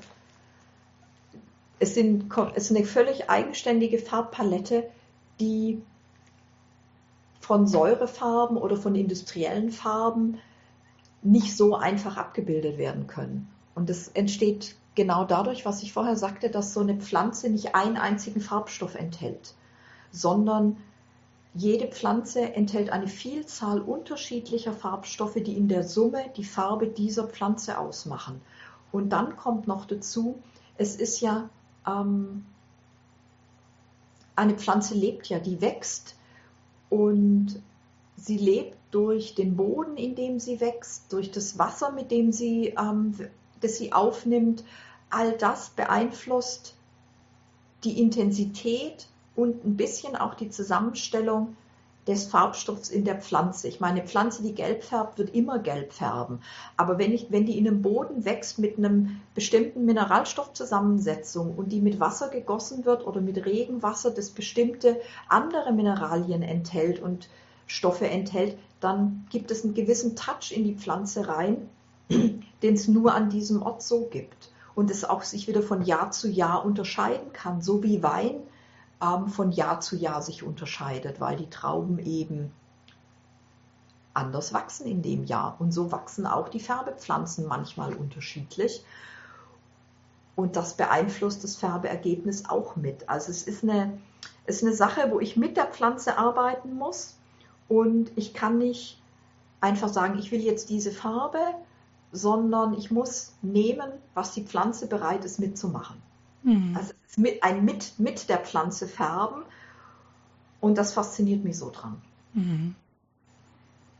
Ja, man hört richtig in deiner Stimme, wie, also deine ganze Faszination. das war es ist schön. ja manchmal auch so, dass ich vorm Färbetopf stehe und denke, was war denn das gerade? Weil mhm. was passiert, mit dem ich überhaupt nicht gerechnet hatte. Mhm. Und dann muss ich natürlich gucken, habe ich irgendwo in meinem Ablauf, der ja auch schon relativ lang ist, was anders gemacht als sonst? Manchmal gibt es auch einfach Zufälle. Dinge passieren. Ja. Und ich kann mhm. das nie wieder rekonstruieren. Mhm. Ähm, oder ich muss eben relativ, versuche ich immer sehr schnell, wenn was Ungewöhnliches passiert, das nochmal zu machen, um zu sehen, kann ich diesen Effekt reproduzieren oder war es ein einmaliger Fall? Ja. Das heißt, da bist du als Künstlerin ja auch ganz schön gefragt quasi, ne? Also, weil es auch hier ja dann keine Verlässlichkeit für dich gibt. Ne? Das ist ja bei einer Säurefarbe, hat man ja eine relative Verlässlichkeit dass man diese Farbe bekommt, wenn man weiß, wie man sie einsetzen muss. Ne? So also nach, kenn, also nach langer Erfahrung wahrscheinlich, aber in der Zwischenzeit kenne ich mich, kenne ich meine Pflanzen natürlich auch. Ich weiß auch, welche Pflanzen. Es gibt einfach Pflanzen, die sehr gleichmäßig, sehr stabil färben. Und da ist es einfach nur, da kann ich schon sagen, also da wird sich einfach von Partie zu Partie ein bisschen unterscheiden, so wie sich Partien auch bei Industriefärbungen unterscheiden. Es gibt aber auch Pflanzen, da weiß ich einfach, die sind, da ist jede Färbung Überraschungsgast. Genau, also die, die Range wird immer da sein, aber wenn ich die nebeneinander lege, dann ist es, dann merkt man schon, oh, das unterscheidet sich schon sehr stark. Und wenn ich Sachen mit Mehrfachfärbungen oder Überfärbungen mache, wird es noch extremer mit den Unterschieden. Weil dann habe ich die Variation von beiden Färbungen treffen aufeinander. Und das erhöht ja die, Variationsmöglichkeiten des Endergebnisses um ein Vielfaches. Ja. Sehr, sehr spannend. Und ich glaube, dass, also man könnte wahrscheinlich noch stundenlang darüber reden. Ähm, aber mit Blick auf die Uhr, wir wollen nicht auch, es sollte heute eher so ein Einstieg sein. Aber eine Frage zum Schluss. Gibt es eine, gibt's eine, eine Lieblingspflanze, die du hast? Und gibt es eine Pflanze, wo du sagst, ja, das mache ich, weil ich gern die Farbe hätte, aber eigentlich ist es ein Biest. Gibt's sowas? Also. Jetzt bin ich gerade am überlegen. Also ich habe natürlich Pflanzen, mit denen ich sehr gern färbe. Ähm, also was ich, was ich so ein bisschen ein Biest finde, ist ähm, Anatosat oder Orleans, die gleiche Pflanze. Es gibt oft zwei verschiedene Namen fürs gleiche Ding das gibt ein, ähm, ich nenne das immer so ein bisschen Müllmann-Orange, weil es wirklich so ein Bäm-Orange gibt. Ist nicht endlos stabil. So nach einem halben Jahr fängt es an, nicht mehr Bäm zu sein, sondern nur noch Orange. Ähm, und die, die riecht unglaublich stark beim Auskochen. Und die Wolle riecht auch so hinterher. Und wenn ich die am Färben bin, denke ich immer, uh, das ist sehr, also da habe ich dann immer alles offen. Ähm, die finde ich, das ist eine Herausforderung. Und was sind deine Lieblinge oder gibt es einen Liebling? Also da bin ich sehr hin und her gerissen. Jede hat so ihre Eigenschaft. Also ich, ich färbe auch sehr gern mit Frauenmantel. Das nimmt man ja auch als Tee zum Trinken. Da mag ich den Geruch sehr. Also das ist was sehr haptisches, dieses Färben. Es ist nicht nur die, der Farbsud, es ist der Geruch der Pflanze dabei. Die mag ich ziemlich. Ähm, dann ist Krapp, also Krapp ist ähm, die klassische europäische Rotfärbepflanzen. Da ist es die Krappwurzel, mit der gefärbt wird. Die gilt als sehr anspruchsvoll. Da kann man sehr unterschiedliche Ergebnisse erzielen, je nachdem, wie man beim Färben vorgeht die finde ich auch herausfordernd, aber mehr im Sinn von spannend herausfordernd. Da kann man dann über unterschiedliche Methoden, wie man mit der, mit der Pflanze umgeht, ganz verschiedene Effekte erzielen. Und das finde ich sehr großartig. Was mir sehr großen Spaß macht, ist, wenn ich die Chance habe, an, an historischen Rekonstruktionen und auch an Rekonstruktionen von historischen Färberezepten mitzuarbeiten. Ähm, das ist ganz großartig. Mhm. Spannend. Sehr, sehr spannend. Margit, gibt es noch irgendwas zum Pflanzenfärben, was ich jetzt noch nicht gefragt, gefragt habe, aber wo du sagst, das wäre total, das wäre dir total ein Anliegen, das den Zuhörern und Zuhörern mal zu erzählen? Also mein größtes Anliegen ist immer die Sache mit der Lichtechtheit. Ja, dass man möglichst schaut, welche Lichtechtheit haben Färbungen und die große Faustregel, die mir wichtig ist, dass sie Leute mitnehmen, ist, was in der Küche beim Kochen verwendet wird, ist fast nie lichtecht. Mhm. Ja, also Kurkuma, Holunder, Beeren. Rote Beete hatten wir schon. Rote Beete hatten wir schon, genau. Und bei Kurkuma kommt dann oft, ja, aber damit werden ja in, ähm, in asiatischen Ländern Buddhist Mönchsroben gefärbt und dann muss es ja sein, muss es, also dann kann es ja nicht, nicht, nicht lichtecht sein. Dann sage ich immer, ja, aber die werden nur mit Kurkuma gefärbt und einmal im Jahr gibt es ein großes Fest, wo alle Roben neu gefärbt werden. Ja, nachgefärbt quasi. Mhm. Ja, weil sie eben halt nicht lichtecht sind. Ja. ja. Vielleicht eine Frage noch zum Schluss. Wenn jetzt jemand denkt, oh, ich will mal zu Hause was ausprobieren mit einem Stück Stoff oder eben Wolle, ähm, was sind so, wo, oder vielleicht auch mit den Kindern zu Hause, ja? Wo würdest du sagen, was ist eigentlich, was bietet sich an für so ein Färbeexperiment zu Hause? Also Walnuss. Walnuss. Walnuss ist super, weil da musst du nicht vorher beizen.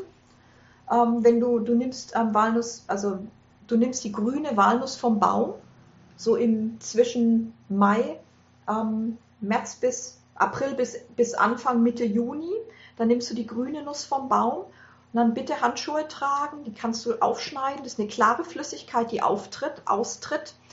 Und diese klare Flüssigkeit färbt schon. Wenn du keine Handschuhe anhast, hast du nachher Finger wie 30 Jahre Kettenraucher. Nur durch die Berührung. Ja. Und also Handschuhe anziehen, klein schneiden, aufkochen, da die Wolle rein. Wunderschönes ähm, Goldbraun. Ah ja. Das ist und, also ein schönes Experiment ja, quasi. Ja. Und wer nicht, wer nicht ähm, zum Beispiel nicht viel mit Erhitzen machen will, weil man mit Kindern was machen will, dafür finde ich Solarfärbungen super. Da packst du das Pflanzenmaterial ähm, in ein großes Glas und schichtest die, die bitte vorher gebeizte Wolle Mitte zu rein. Und lässt es in der Sonne stehen oder an einem warmen Ort für zwei bis vier Wochen zum Beispiel. Und dann gibt die Pflanze so langsam ihren Farbstoff ab. Und das ist ein super Experiment für Kinder, finde ich, weil man kann diese Gläser zusammenstellen, man stellt sie wohin und irgendwann später kann man das wieder rausholen. Ja, ein schönes Sommerexperiment, vielleicht auch genau. wenn die genau. Sonne gut scheint. Mhm. mhm. Ja. Ja. schön. Ach, das ist doch nochmal ein schöner Abschluss zu unserem Thema Pflanzenfärben, wie man selber jetzt ins Experimentieren kommen kann. Und wer sagt, nee, äh, ich will nicht selber experimentieren, aber ich bin total neugierig, welche Farben es so geht und will auch gerne mal selber was verstricken, der sei auf deine Website verwiesen, Alte Künste. Und da kann man wunderschöne Hand pflanzengefärbte Wolle kaufen. genau, und ich freue mich auch, wenn man mich am Wollfesten anspricht und ähm, mir Dinge erzählt, was ihr aus der Wolle gemacht habt oder was ihr draus machen wollt oder was euch interessiert. Ja, das kann ich nur bestätigen, so habe ich dich ja angesprochen. Und und das war sehr schön, genau. Genau. Wobei die Wolle, die ich jetzt in Kassel gekauft habe, die liegt noch hier, die lagert noch gut. Das ist dann auch ein 2024 Projekt. Also ich habe ja eine grüne Wolle tatsächlich geholt. Äh, da soll ja für das, ähm, das soll ja eine Spendensocke werden für das äh, Projekt. Und ich habe mir natürlich für mich selber natürlich auch nochmal Sockenwolle geholt. Klar, logisch.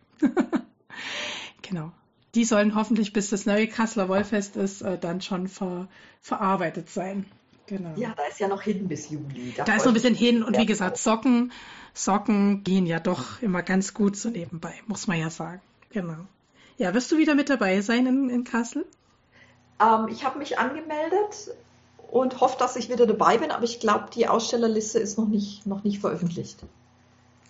Okay, dann haben wir da zumindest hoffst du, dass du mit dabei bist. Wir genau. hoffen auch, dass du mit dabei bist. genau. Aber zu Wollfesten kommen wir dann gleich nochmal bei Terminen. Da stehen hier nämlich, äh, steht schon eins. Ähm, aber äh, ich habe ja immer so eine, so eine Kategorie, die hat manchmal auch gar nichts mit Wolle zu tun und auch diesmal nicht. Aber man macht ja gerne neben dem Stricken oder neben den Nähen noch andere Dinge. Und äh, deswegen habe ich irgendwann mal die Kategorie Empfehlungen eingespeist. Äh, und ich freue mich immer, wenn der Gast auch Empfehlungen hat. Manche sind ein bisschen schüchtern und trauen sich nichts reinzuschreiben, aber du hast hier ein Audiobuch und ein Kalender in der Empfehlung stehen. Erzähl mal was davon. Ah ja. Also Audiobuch ist, ähm, höre ich gerade im Moment, das ist Kohlraben Schwarz von Tommy Krabweis. Ist vielleicht auch fast eher schon ein Hörspiel. Gibt es bei Audible. Und wenn ich es richtig mitbekommen habe, ist es sogar, glaube ich, aktuell, im, wenn man Audible-Abo hat, kostenlos dabei. Das ist, sind Märchen.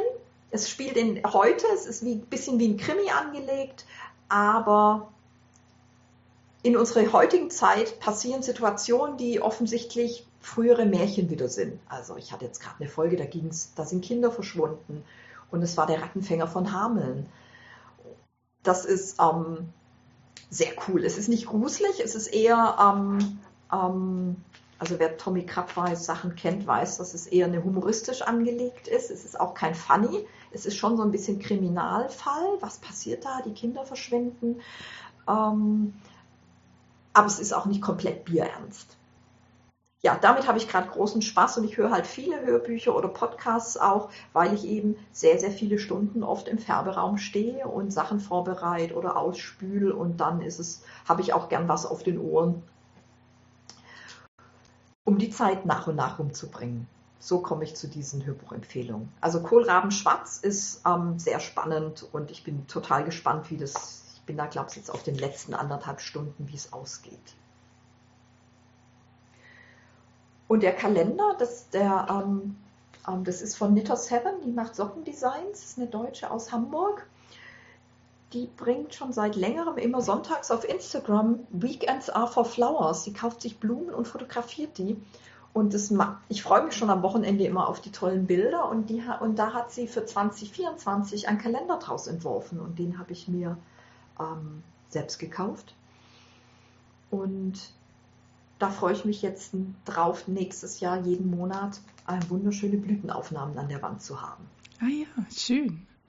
Klingt gut. Ja, ein Kalender, stimmt. Man könnte zum Jahresende ja auch mal einen Kalender empfehlen. Ne? Voll gut. ja, ich habe mich dieses Mal auch für ein Buch entschieden zur Empfehlung, weil ich weiß auch nicht, so die Feiertage, die laden ja auch dazu ein, vielleicht auch mal wieder zu lesen. Und ich ähm, bin ein großer Walter Mörs-Fan und ähm, der hat gerade ein aktuelles Buch draußen, das heißt Die Insel der tausend Leuchttürme. Das lese ich gerade, von daher kann ich es noch nicht ganz gut empfehlen, aber ich habe mir nie Walter Mörs hier im Podcast empfohlen. Und was ich auf jeden Fall empfehlen kann, ist das Buch der St Die Stadt der träumenden Bücher. Und da gibt es auch eine Fortsetzung, das Labyrinth der träumenden Bücher und der Bücherdrache. Und wer Walter Mörs kennt, der hat ja quasi so, weiß nicht, ob du ihn kennst, der hat äh, so Captain Blaubeer-Roman geschrieben. Ähm, und der hat auch verschiedene Comics gemacht, ähm, die mal verfilmt worden sind. Also zum Beispiel das kleine Arschloch ist von Walter Mörs, also so. Und der hat aber auch eine ganze Reihe von ähm, Büchern, die in seiner eigenen Welt stattfinden. Also dieses, äh, diese Welt heißt Zamonien und ähm, die sind so ein Misch aus märchenhaft und fantastisch. Und ich mag das total gern, das zu lesen. Und ich finde, das passt wunderbar in die Weihnachtszeit. Dieses Märchenhafte und Fantasievolle, was da so passiert. Und gleichzeitig immer wieder ein Blick auf unsere jetzt, also immer wieder dieser Blick auf die Gesellschaft, wie sie jetzt ist. Also er überspitzt so ein bisschen auch unsere Gesellschaft an, an manchen Punkten in dieser, aber in dieser fremde Welt versetzt quasi. Ich mag das unheimlich. Das aktuelle Buch von ihm, äh, die Insel der tausend Leuchttürme, da überspitzt er so ein bisschen diesen Inseltourismus, den wir ja auch manchmal machen mit Sylt oder Rügen oder so. Und seine Hauptfigur ähm, fährt auf eine Insel, um eine Kur zu machen. Oh, das ist das aktuelle Buch. Und äh, ja, da werden so Insel, Dinge. Tourismus auf Insel wird da ein bisschen überspitzt quasi dargestellt. Ich mag das sehr gern. Es lockt mir immer wieder Lacher. Äh, die Stadt der träumenden Bücher hat auch einen sehr spannenden Aspekt. Äh, das ist das Buch, was ich euch, was ich euch empfehle quasi. Und das gibt es auch als Hörbuch. Ähm, Walter Mörs lebt ja sehr zurückgezogen und ähm, gibt weder Interviews noch Zeitungsartikel noch irgendwas. Es gibt, glaube ich, ein, der hat mal einer Schülerzeitung ein Interview gegeben und diese Schülerzeitung hatte noch nie so eine gute Auflage. Äh, das heißt, er liest seine Bücher nicht selber, wie das ja manche Autoren machen, wenn man als Hörbuch holt, sondern die werden ähm, ganz oft von bekannten Schauspielern gelesen, seine Bücher. Genau, was auch sehr spannend, also was sehr angenehm sein kann, weil die ja natürlich ich finde es manchmal schwierig, wenn ein ähm, Autor sein Buch selber liest, aber so sprachlich nicht so ausgebildet ist, wie ein Schauspieler das zum Beispiel ist oder jemand, der speziell Synchronsprecher ist oder so. Ne? Ähm, genau.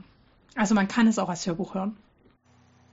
Sie sind sehr schön als Hörbücher. Ich habe also auch die Stadt der träumenden Bücher ähm, von ihm als Hörbuch gehört und es ist mhm. wunderbar. Es ist eine sehr schöne Geschichte. Auf jeden Fall. Hast du gerade im Kopf, wer es da gelesen hat? Weil er wird es nicht selber gelesen haben. Ich, ich glaube, es war noch Dirk Bach. Und ah ja. Als, als Dirk Bach gestorben ist, war das tatsächlich so, wo ich dachte, oh mein Gott, wie soll ich denn jemals wieder Mörs hören? Ja. Ähm, wenn es Dirk Bach nicht mehr spricht, weil er das so brillant gemacht hat. Ja, stimmt. Er hat unheimlich viele Bücher von ihm gesprochen. Ich habe ein Hörbuch, Ense und Gretel heißt es. Also das ist quasi eine Abwandlung von der Hänsel und Gretel Geschichte und das liest auch Dirk Bach. Und das ist einfach, genau, der kann zum Beispiel das so wunderbar einlesen. Genau. Ja, du wirst recht haben. Er hat total viele Bücher aus dieser Zermonienwelt eingelesen. Ja, ja, schön. Ja, äh, kommen wir zu unserem Abschluss, nämlich Termine. Und es gibt, es gibt Termine schon fürs neue Jahr. Du hast auch schon welche aufgeschrieben. Und ja, erzähl mal, ähm, du machst ja regelmäßig einen Stricktreff. Ja, ich habe das mit, mit dem Beginn von Corona angefangen, dass ich einen virtuellen Stricktreff online über Zoom zweimal die Woche anbiete, Dienstagnachmittags um halb zwei und Mittwochabends um sieben, immer zwei Stunden. Und da kann jeder mitmachen, der möchte. Und das läuft auch seit, seit 2020 immer. Und auch jetzt, wenn man sich wieder live treffen kann, haben sich doch so viele Leute zusammengefunden, dass wir den, dass den weiterlaufen lasse das macht mir auch viel Spaß in der Zwischenzeit. Wird es zwischen Weihnachten auch geben, einen Termin, oder setzt es da aus? Ich habe mich entschieden, einen anzubieten am 27., also am Mittwochabend zwei Stunden und sonst dann im neuen Jahr wieder zweimal die Woche. Und dann, ähm, ja, also wer da Interesse hat, der kann mir eine E-Mail schreiben. Da gibt es jede Woche die Zugangsdaten. Da habe ich so eine Einladungsliste, die rausgeht. Da sind auch keine großen Anforderungen dran. Ähm, man muss sich da auch nicht irgendwie abmelden, wenn man keine Zeit hat. Man kommt, wenn es passt und wenn man nur ein bisschen später kommt oder nur einen Teil der Zeit Zeit hat, ist auch völlig in Ordnung. Das soll so ein bisschen, wie heißt es immer so schön, ein niederschwelliges Angebot sein, mitzumachen, bevor man allein daheim hockt und sich langweilt. Ja, und wie viele nehmen da so im Schnitt teil? Also an den Mittagsterminen, die sind meistens ein bisschen weniger besucht, da sind wir manchmal nur zu sechst.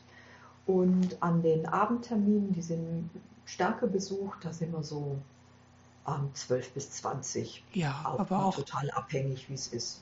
Mhm, aber schon auch eine Runde, wo man sich durchaus gut unterhalten kann. Ja. So, ja, mhm, schön. Weil wenn dann irgendwie so 100 Leute teilnehmen, dann hält man sich ja nicht mehr irgendwie so. Ja, nee, das, also das hatten wir noch nie. Das ist ähm, es ist schon so, dass wer was sagen will, kommt, kann zu Wort kommen. Wir tauschen uns aus, was strickt wer gerade, so ähnlich wie wir hier jetzt auch. Filmempfehlungen, Buchempfehlungen, ähm, aber auch Gespräche über, wenn man mit einem Strickprojekt ein Problem hat und da irgendwie nicht klarkommt. Es gibt immer Leute, es ist immer jemand da, der einem dabei weiterhelfen kann oder eine Lösung kennt. Soll so ein bisschen sein, wie wenn man ähm, tatsächlich im Café zusammensitzt, wo man auch ja. mit allen möglichen Themen ankommen kann. Ja, Schön, klingt total schön. Ja. Ähm, vielleicht wechseln wir uns ab. Ich sag mal meinen nächsten Termin. Ähm, ich, das ist ein, ähm, ein äh, Along, würde ich mal sagen, also wo man was gemeinsam machen kann. Äh, diesmal ist es ein Local Wool Wave Along. äh, von Antje Verheen und Coffee Wool and, Wood and Wool organisieren den vom 10. Januar bis zum 21. Februar und das wird auf Instagram vor allem stattfinden, denke ich, wenn man dann diesen Hashtag folgt oder äh, quasi nutzt, dass man dann sieht, wer macht alles mit. Genau, so ein Instagram-Along. In dem Fall kein Knit-Along zum Stricken, sondern ein Wave-Along. Fand ich mal ganz spannend, mal eine andere Art Wolle zu nutzen. du hast noch einen Termin im April, da ist ein Wollmarkt. Ja, da ich, werde ich zum ersten Mal sein. Das ist Weilheim in Oberbayern. Ich, glaub, haben, ich glaube, die haben letztes Jahr zum ersten Mal angefangen. Und da bin ich dieses Jahr mit dabei. Letztes Jahr hat mir der Termin nicht, hat bei mir nicht gut reingepasst und dieses Jahr habe ich mich beworben und bin auch dort. Da bin ich sehr gespannt drauf. Das ist auch für mich so der Jahresauftakt an Märkten. Das wird mein erster im nächsten Jahr sein. Ja, zum ersten Mal auf einem Wollfest sein ist immer spannend, weil man liest zwar die Sachen online, aber bis man dann vor Ort steht, weiß man dann doch nicht, was auf einen zukommt. Ja, ja. Das glaube ich, ja. Wenn man dann schon den Markt kennt, weil man schon jedes Jahr teilnimmt, dann ist, kommt auch eine Routine, könnte ich mir vorstellen. Aber ja, genau, jeder, jeder Organisator hat ja so seine Eigenheiten zu organisieren. Das kann ich mir vorstellen, dass es aufregend ist. Also wer in Bayern wohnt, hat da die Chance, dich live zu besuchen, schon im April quasi. Äh, ich habe noch eins aufgeschrieben, das habe ich aber schon das letzte Mal im äh, Podcast erwähnt, aber das hat ganz eng mit dir zu tun. Das ist nämlich das Wallcraft Festival in Monsen. Oder Monsheim, also ich weiß Monsheim. nicht. Monsheim, äh, äh, ich, umgangssprachlich wird das gleich abgekürzt in Monsen. Ja, es wird genau. hier sehr viel umgangssprachlich abgekürzt. Ja, ich war lange mit, äh, mit jemand aus Hessen äh, zusammen quasi und dann man, weiß man ungefähr, ja, da, da wird keine Ortsname korrekt ausgesprochen. Genau, das wird aber im August, äh, das letzte Augustwochenende, 21., 31. August bis 1. September sein. Aber da ich ja die Mitorganisatorin hier sitzen habe, darfst du jetzt noch ein bisschen mehr dazu erzählen, was da die Besucher ja. erwartet. Also Monsheim ist direkt bei Worms. Und wir haben auch einen äh, Bahnanschluss direkt an Worms und die Halle ist zu Fuß zwei Minuten vom Bahnhof weg. Ja, wie kam es dazu? Das ist ähm, Frau Wölchen und ich organisieren das und wir hier in der Gegend gibt es schon seit einigen Jahren kein, keine Wollfeste mehr. Wir müssen immer wohin fahren. Und es kam so aus der Idee raus, wir möchten gern mal wieder was bei uns vor Ort haben. Und wie so oft, wenn es keiner macht, dann müssen wir es halt selber machen. Mhm. Ja. ja, und Monsheim ist deshalb so toll, weil es ist also Rheinhessen im Zellertal, ist eine sehr schöne Urlaubsgegend, Weingegend. Und Monsheim hat eine ganz neu gebaute große Mehrzweckhalle, wo wir riesig Platz haben. Und das ist diese Rheinhessen-Halle, in der wir sein werden, die wir zum Mieten bekommen haben für das Wochenende. Wow, da war ich schon mal zu einem Konzert. Und der Anschluss, also der Bahnanschluss war uns auch wichtig, dass man also auch problemlos hier ankommt, auch wenn Wunsheim nicht so super bekannt ist. Es ist irgendwie ein paar Minuten von Worms entfernt. Und wir freuen uns auf jeden, der kommt. Demnächst werden wir auch weitere Infos posten. Wir freuen uns auch auf Aussteller, die sich bewerben. Wir denken, dass wir also für 50 bis 70 Aussteller locker Platz haben. Und da kommt, denke ich, schon was Tolles zusammen. Wir werden auch ein bisschen Kurse anbieten können. Da sind wir gerade mitten in der, in der Vorbereitung und Planung. Klingt richtig gut. Also wenn man da nichts verpassen will, wird es total, ist es total sinnvoll, deinen Newsletter zu abonnieren wahrscheinlich und deinem Instagram-Account zu folgen. Genau, da poste ich immer alles. Genau, da kriegt man das auf jeden Fall mit und wann dann irgendwann der Ticketverkauf losgeht und so weiter. Also da, wenn man das nicht verpassen möchte. Aber man kann sich das Datum schon mal notieren ähm, und so ein Save the Date daraus machen. Ja, genau. ja, genau. Ach, liebe Margit, es freut mich total, dass du heute meine Gästin warst im Podcast. Wir haben alle unsere Punkte, die wir uns aufgeschrieben haben, besprochen. Ähm, ja, vielen Dank, dass du mir deine Zeit geschenkt hast und dass du uns und äh, meinen Zuhörerinnen und Zuhörern ein bisschen das Pflanzenfärben näher gebracht hast.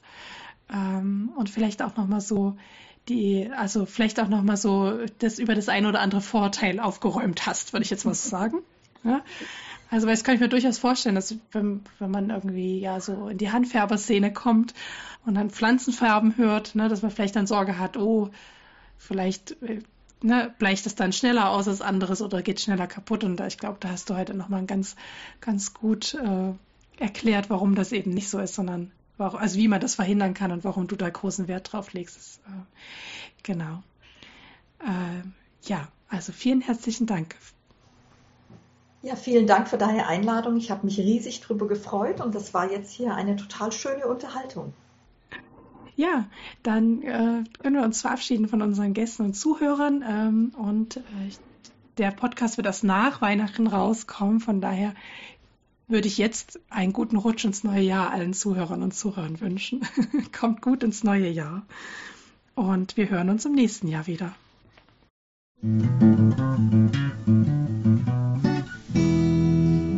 Vielen Dank fürs Zuhören heute. Wenn euch der Podcast gefällt, dann würde ich mich über ein Abo freuen und über eine positive Bewertung auf iTunes und Spotify. Vielen Dank, bis bald, eure Claudia.